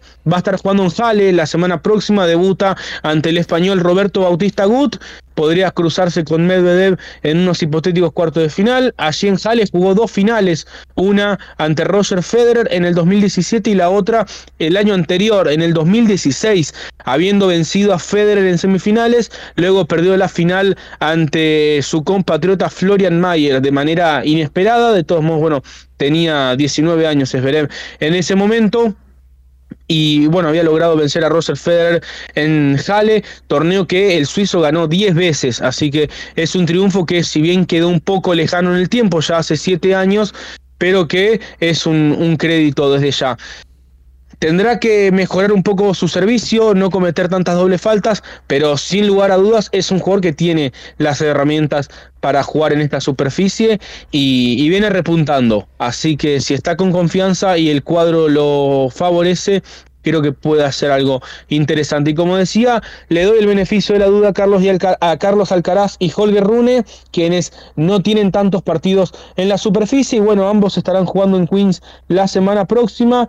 En el caso de Alcaraz, estará enfrentando un jugador proveniente de la Quali. Y en el caso de Rune, tendrá un durísimo debut ante el estadounidense Maxime Cressy, un jugador muy, muy alto, eh, que saca y que en un partido en césped te puede meter 30 aces tranquilamente un Jorge Rune que, bueno, eh, viene de ganar a Francisco Cerúndolo en aquel polémico partido en Roland Garros y que hoy estuvo entrenando a la mañana de Londres junto con Diego Schwarman preparando este certamen de Queens. Así que la gira de césped es impredecible, a mí me parece muy atractiva, siempre salen algunos jugadores diferentes que conocen las mañas de esta superficie y que le pueden ganar a algún jugador top ten, como fue el caso de Adrián Manarino, el francés que le ganó a Medvedev el otro día, y, bueno, es, tiene ese, ese encanto de que uno no sabe lo que va a pasar. Eh, ser top ten en césped no te garantiza nada de pronto cualquier top ten en canchas duras o en polvo ladrillo, vos sabés que es el candidato, en césped no te garantiza nada. Así que es un torneo muy muy lindo este de Queens, a mí particularmente me gusta mucho. Pero bueno, ya hace un par de años que el certamen de Halle le viene ganando, lo viene pasando por izquierda y, tiene un, un, estadio Jale que es impresionante. Jale es una localidad muy, muy chiquita para 5.000 personas, perdón, tiene 5.000 habitantes. Eh, me acuerdo que alguna vez Guido Pela, quien ha jugado este torneo, dijo que la localidad eh, de noche es, es muy aburrida. No, no lo dijo en estos términos, utilizó otros términos, pero dijo que es una localidad muy, muy aburrida y que ya a las 9 de la noche no hay ni siquiera un restaurante abierto. Pero eh, ya desde hace varios años que se juega este torneo, tiene un estadio con capacidad para 15.000 espectadores, está muy cerquita de la zona de Dortmund, está a 100 kilómetros de la ciudad de Dortmund, eh, allí en Renania, Westfalia del Norte, y, y es un estadio que además tiene techo retráctil, que se cierra, según Wikipedia, es un estadio que se cierra en 88 segundos. Yo no sé, creo que habría que chequearlo. Hasta el momento no recuerdo que se haya tenido que jugar un partido con techo cerrado en este estadio, pero para poner en situación, los estadios de Roland Garros o del Abierto de Australia a veces tardan 15 eh, minutos en cerrarse. Por eso es extraño que este estadio de Halle supuestamente demore apenas 88 segundos, es decir, un minuto y 28. Pero bueno, es una particularidad que tiene este torneo, donde Roger Federer es el máximo campeón, el gran ídolo, está allí de vuelta para hacer eh, algunas actividades con los aficionados. Y como digo, ya hace un par de años que le viene le viene comiendo terreno al torneo de Queens, que bueno, este año eh, tiene a Carlos Alcaraz y a Holger Rune, pero el certamen de Halle se ha llevado algunos nombres importantes como Tsitsipas, Kyrgios, Medvedev, entre otros. Así que hay tenis para disfrutar esta semana. Y además eh, no van a dejar de jugar los tenistas argentinos a nivel challenger. Así que se viene unas muy lindas semanas de césped por delante. Para mí Wimbledon es el máximo certamen que tiene este deporte. Sería el equivalente a ganar un mundial en el fútbol, a ganar el campeonato de la NBA en el básquet.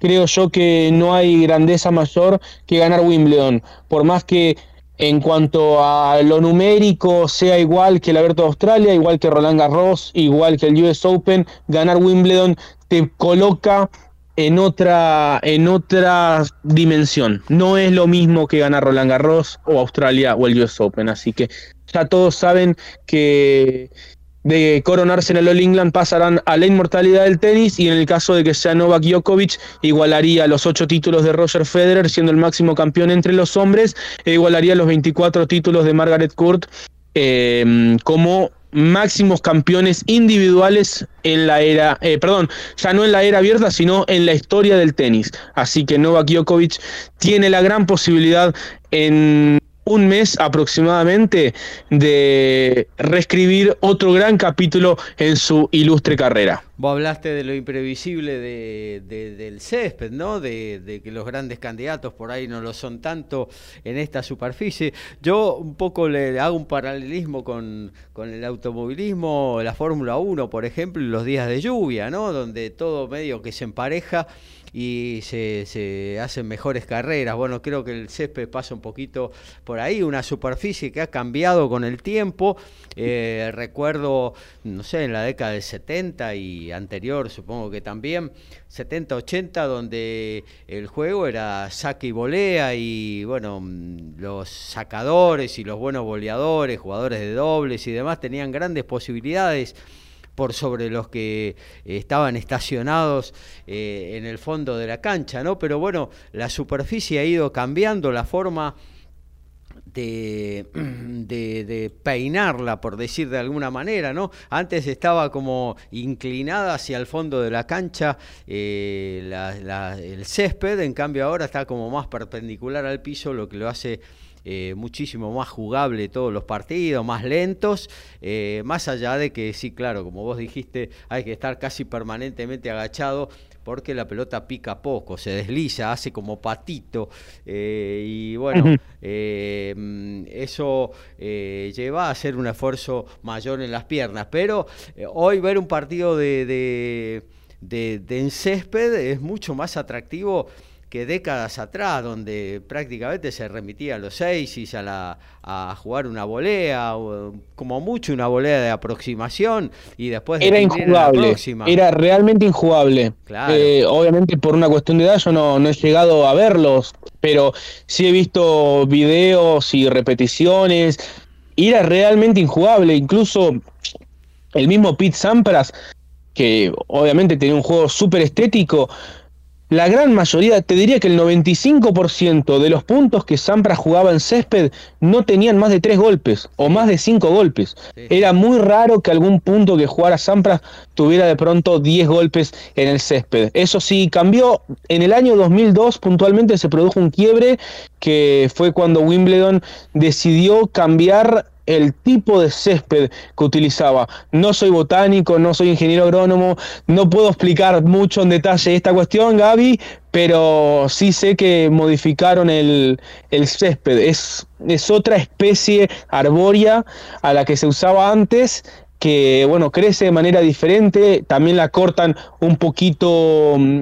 menos, es decir, no está tan eh, tan, no, no, está tan corta, sino que tiene un poquito más de altura eso hace que no vaya tan tan rápido que pueda eh, picar un poquito más y a su vez em, genera que la superficie se desgaste menos, porque antes la cortaban muy muy finita y ya para, para el sábado Wimbledon era un, un barro. Eh, entonces ahora la hacen un poquito más, más larga para que la superficie se conserve un poquito mejor de cara a la segunda semana. Pero la realidad es que ver un partido de tenis en césped es una experiencia maravillosa. Yo he podido ir al club Harlingham, que, es eh, prácticamente el único club que tiene canchas de, buen nivel en césped. Sí es cierto que hay algunos otros clubes en Pilar, el club Mailing, por ejemplo, que tiene canchas de césped, pero el único club en el cual eh, yo sé que tenistas profesionales se entrenan en esta superficie es Harlingham y, la realidad es que es, un espectáculo, es muy muy lindo, es otra superficie, es, muy estético, no, realmente no, no tiene comparación y, y, bueno, es una superficie muy muy corta, o sea, es una gira muy muy corta, apenas eh, seis semanas al año, pero que yo creo que los aficionados del tenis la, la disfrutan muchísimo y sobre todo ver a jugadores que conocen la superficie. Esos jugadores que pueden usar muy bien los efectos, el slice, el golpe cortado, el, drop shot. Es muy lindo ver un partido de dos jugadores que saben jugar bien en esta superficie. A mí como eh, periodista y también como aficionado del tenis, realmente me parece un, un, lujo y a todos los que nos estén escuchando, que intenten la semana próxima ver el certamen de Queens que además es uno de los certámenes más lindos para mí que tiene el tenis, con un estadio principal que tiene solamente tres sectores de la tribuna, porque el cuarto sector es el, el clubhouse es la casa del, del, club, así que queda una, una postal impresionante. O sea, es como una casa que da al, a la cancha central. Así que esas son las cositas que tiene esta superficie que mm, las otras superficies no las tienen. Muchas gracias, amigo eh, Lautaro Miranda. Actualizamos, pasamos por agronomía para actualizar el fútbol y seguimos haciendo la 216 de Código Deportivo. Y en el Alfredo Ramos está ganando comunicaciones 1 a 0 con gol de Trepo sobre Ituzaingó en media hora del primer tiempo. Hacemos periodismo. Nos encantan los deportes. Lo sentimos y vivimos al tope. Somos iguales a vos. Somos Código Deportivo.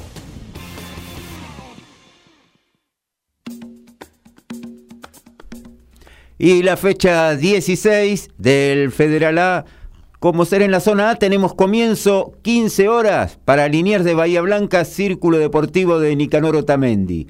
En el mismo horario van a estar jugando hoy Santa Marina de Tandil con Sol de Mayo de Viedma. Mañana por esta misma zona a las 16 Chipoletti Germinal de Rawson, 16.10 Villa Mitre de Bahía Blanca en el clásico ante Olimpo. Recordamos la tabla de posiciones, en esta zona A tiene a Olimpo con 31, a Villa Mitre 25, San Sinena de General Serri con 20, 19 para Santa Marina de Tandil, hasta ahí los que están clasificando a los playoffs, en 16 unidades se encuentra Germinal de Rawson, 15 para Liniers de Bahía Blanca, 14 para Chipoletti de Río Negro y Sol de Mayo de Viedma y con 13 puntos cierra Círculo Deportivo de Nicanor Otamendi, en este momento estaría perdiendo la categoría. En la zona B tenemos hoy desde las 15.30 Huracán Las Heras ante Ciudad de Bolívar, a las 19 San Martín de Mendoza, Esportivo Peñarol de San Juan, mañana se completa 16 horas en La Pampa, en General Pico, Ferro va a recibir a estudiantes de San Luis, Atenas en Río Cuarto a las 16.30 ante Argentino de Montemaíz, la zona la tiene B, la tiene como eh, puntero absoluto, al mejor hasta ahora de el Federal A, que es argentino de Montemaíz con 30 unidades, 28 para Ciudad Bolívar, 20 para Juventud Unida de San Luis y Huracán Las Heras, hasta ahí los clasificados con 17 Atenas de Río Cuarto, 14 para San Martín de Mendoza, 13 Estudiantes de San Luis, con 11 Ferro de General Pico, con 9 está cerrando Esportivo Peñarol de San Juan, que pierde la categoría. En la zona C hoy tenemos a las 18 a Douglas Hay de Pergamino, defensores de Villarramayo. Mañana vamos a tener a las 15 Independiente de Chivilcoy, el Linquenio de Lincoln, 15 horas para Unión de Sunchales, Esportivo Belgrano de San Francisco, 15.30 Gimnasia de Concepción del Uruguay, defensores de pronunciamiento. Cerramos con la zona D. Tenemos 15.30 Crucero del Norte de Misiones ante Central Norte de Salta. 15.30 también Boca Unidos de Corrientes, Sol de América de Formosa. Y mañana se completa 16.30 Gimnasia y Tiro de Salta, Sarmiento de Resistencia y Juventud Antoniana desde las 18 ante 9 de julio de Resistencia. Nos metemos un poquito en lo que tiene que ver con el boxeo de esta noche. Tim Siu, el hijo de Costan Siu, 22 peleas ganadas, 16 por nocaut, defiende su título super welter interino de la Organización Mundial de Boxeo frente al mexicano Carlos Chema Ocampo, de 35 peleas ganadas, 2 perdidas, 23 de las 35 por la vía del sueño. Eh, recordemos que el mexicano perdió sus dos peleas frente a Sebastián La Torre Infernal Fundora. Eh, y frente a Errol Spence. Así que bueno, esto se va a hacer en Gold Coast Convention, ahí en Queensland, en Australia, donde es local. Team Sioux todavía no salió de ahí. Eh, y bueno, otra presentación de este púgil invicto que quiere de a poquito asomarse a los Estados Unidos para ver si tiene posibilidad frente a las grandes estrellas del país del norte de nuestro continente. Eh, y hablando de estrellas, hoy Regis progresa sus tres 34 años, va a defender su corona superligero del Consejo Mundial de Boxeo frente al puertorriqueño Danielito Zorrilla, 28-1, 24 knockouts de Progress frente a este Zorrilla de 29, 17 ganadas, una perdida con 13 knockouts. La única pelea que perdió Progress, que es uno libra por libra de los mejores en la actualidad, frente al británico Josh Taylor. Recordemos que Zorrilla eh, apareció en esta pelea reemplazando a Larry Amparo que no se pudo presentar. En lo que tiene que ver con el boxeo nacional, aparece defendiendo su título eh, juvenil, mundial juvenil ligero de la Organización Mundial de Boxeo, Alan El Veneno Chávez, uno más de la dinastía Chávez eh, y bueno, será el combate estelar de la velada que se desarrollará en el Esportivo Pontevedra de Buenos Aires. En la semiestelar se llevará a cabo eh, la revancha entre Florencia López, representante de la selección argentina y de buena campaña a nivel eh, nacional, frente a Camila Ferrari. Chávez, que tiene un récord de 12-0 con 10 knockouts, enfrentará al venezolano Juan Ruiz, que va a ser la primera vez que salga de Venezuela, y viene con un récord invicto de 6 peleas eh, con cinco knockouts, pero que siempre ha peleado con, debutantes o con eh, boxeadores de récord negativo. Un incógnita este venezolano, creo, mi humilde juicio que es uno más para marcar eh, y seguir engrosando el récord de Alan el Veneno Chávez. y es muy bueno el semifondo entre, y para ver, entre Florencia López eh, y Carolina Ferrari. Em, bueno, eso es lo que tiene que ver con las veladas. Eh, vamos a hacer una cosita, nos vamos a meter en la, en la agenda de Código Deportivo. Se viene mucho deporte en este fin de semana, fútbol, también automovilismo, también eh, básquetbol, también tenis. Todo eso lo vas a escuchar en esta agenda que te ponemos a continuación. Todos los deportes en un solo programa. Código Deportivo.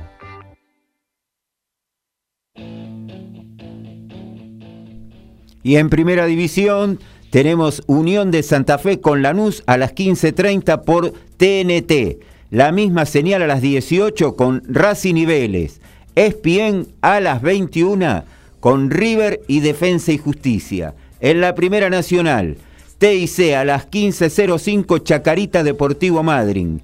17.05 Independiente Rivadavia Aldo Civi y a las 19 Deportivo Morón Agropecuario. Todo por TIC. En las eliminatorias de la Eurocopa, ya equipos en cancha, Noruega-Escocia por ESPN y a las 15.45 Bélgica-Austria también por ESPN. Recordando que eh, la señal TIC en la B Metropolitana está televisando en este momento Comunicaciones 1 y Tuzaingo 0. Y además tenemos hoy en fútbol femenino por DirecTV, vamos a tener eh, el partido 13 horas de Platense y Rosario Central. Mañana domingo de finales en el tenis, 7 de la mañana hora de Argentina, final del torneo WTA de Hertogenbosch entre Alexandrova y Kudermetova. A las 9 de la mañana, final del WTA 250 de Nottingham entre Katie Boulter y Jody Barrich. 9 y media, final de Hertogenbosch entre los hombres que tiene al australiano Jordan Thompson uno de los finalistas. El otro finalista saldrá del partido que están jugando ahora mismo Grigsport y Rusubori. Y 10 y media de la mañana, hora de la Argentina, final del torneo ATP 250 de Stuttgart entre Jan Lennart Straff y Frances Tiafo. En tanto, el día de hoy, no antes de la una de la tarde, ya horario confirmado porque acaba de terminar la segunda semifinal en Nottingham, estará jugando Andy Murray ante el portugués Nuno Borges, la semifinal de Nottingham. Esto se puede ver por Challenger TV a las 15.45 horas de hoy, semifinal de Perugia, Pedro Cachín ante el húngaro Fabian Maroyan por Challenger TV también en la página oficial del ATP y a las 20 la semifinal del Challenger de Palmas del Mar en Puerto Rico con la participación de Kei Nishikori enfrentando al brasilero Gustavo Heichi a las 8 de la noche también por Challenger TV. Así que las finales de ATP y de WTA por Star Plus, todas el día de mañana y el día de hoy las semis del circuito Challenger por Challenger TV en la página oficial de la ATP de manera libre y gratuita. En automovilismo, el Top Race, mañana la final en Rosario, 11.30 por Teis Sport. Star Más va a televisar a las 15 horas de mañana el Gran Premio de Canadá de Fórmula 1. También la misma señal a partir de las 14.15 estará poniendo en pantalla las 55 vueltas de Road America, la octava fecha de IndyCar, con la participación de nuestro compatriota Agustín Canapino. En lo que tiene que ver con el boxeo, por Dazón, 21 horas, Reggie Progress versus Danielito Zorrilla, el puertorriqueño. Eh, esto va a ser en el Smoking Center de Nueva Orleans a partir de las 23 y ESPN 3 eh, va a televisar eh, la defensa de Team Siu frente a Carlos Chema Ocampo. Teis Sport, 23-30 horas, el bonaerense Alan Veneno Chávez versus el venezolano Juan Ruiz y la bonaerense Florencia López versus su comprominciana Carolina Ferrari. En lo que tiene que ver con el básquetbol, mañana 13.30, segunda final de la Liga ACB del básquetbol Endesa, ahí en España. Eh, mm, Barcelona recibirá por eh, Fox Sport 3 a Real Madrid. Recordemos, el Barça está 1-0 delante almuerzo con la patrona, o llega la bondiolita, reunión familiar o un sanguchito y a seguir. Tiempo de almuerzo, momento de despedida en Código Deportivo.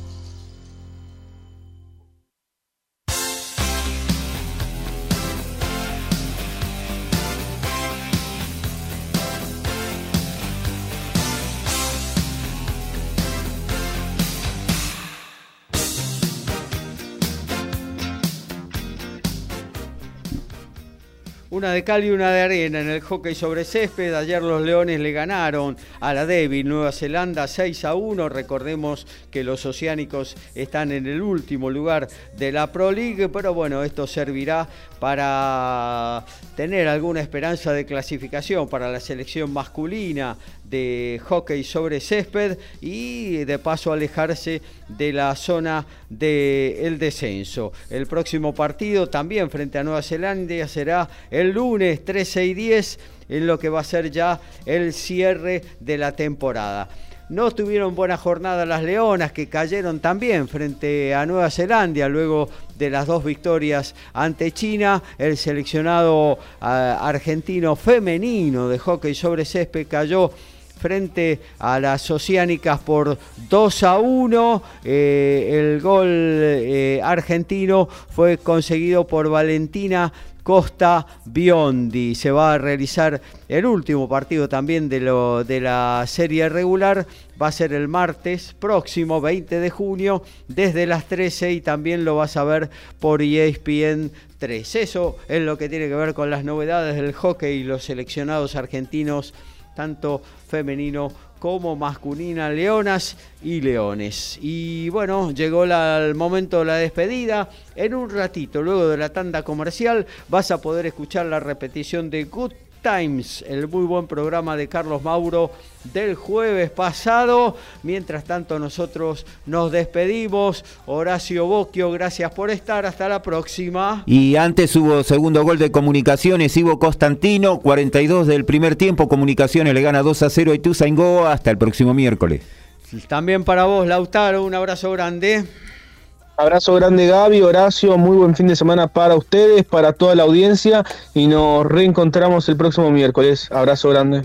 Claro que y feliz Día del Padre mañana, por supuesto. Y feliz Día del Padre para todos los padres, claro que sí, un día tan especial como el Día de la Madre eh, en el año y, e importantísimo. Bueno, eh, nos reencontramos en lo que tiene que ver con el deporte al próximo miércoles, 22 horas, que tengan como decíamos, un muy buen día del padre, un muy buen fin de semana. Hasta el miércoles. Chau, chau.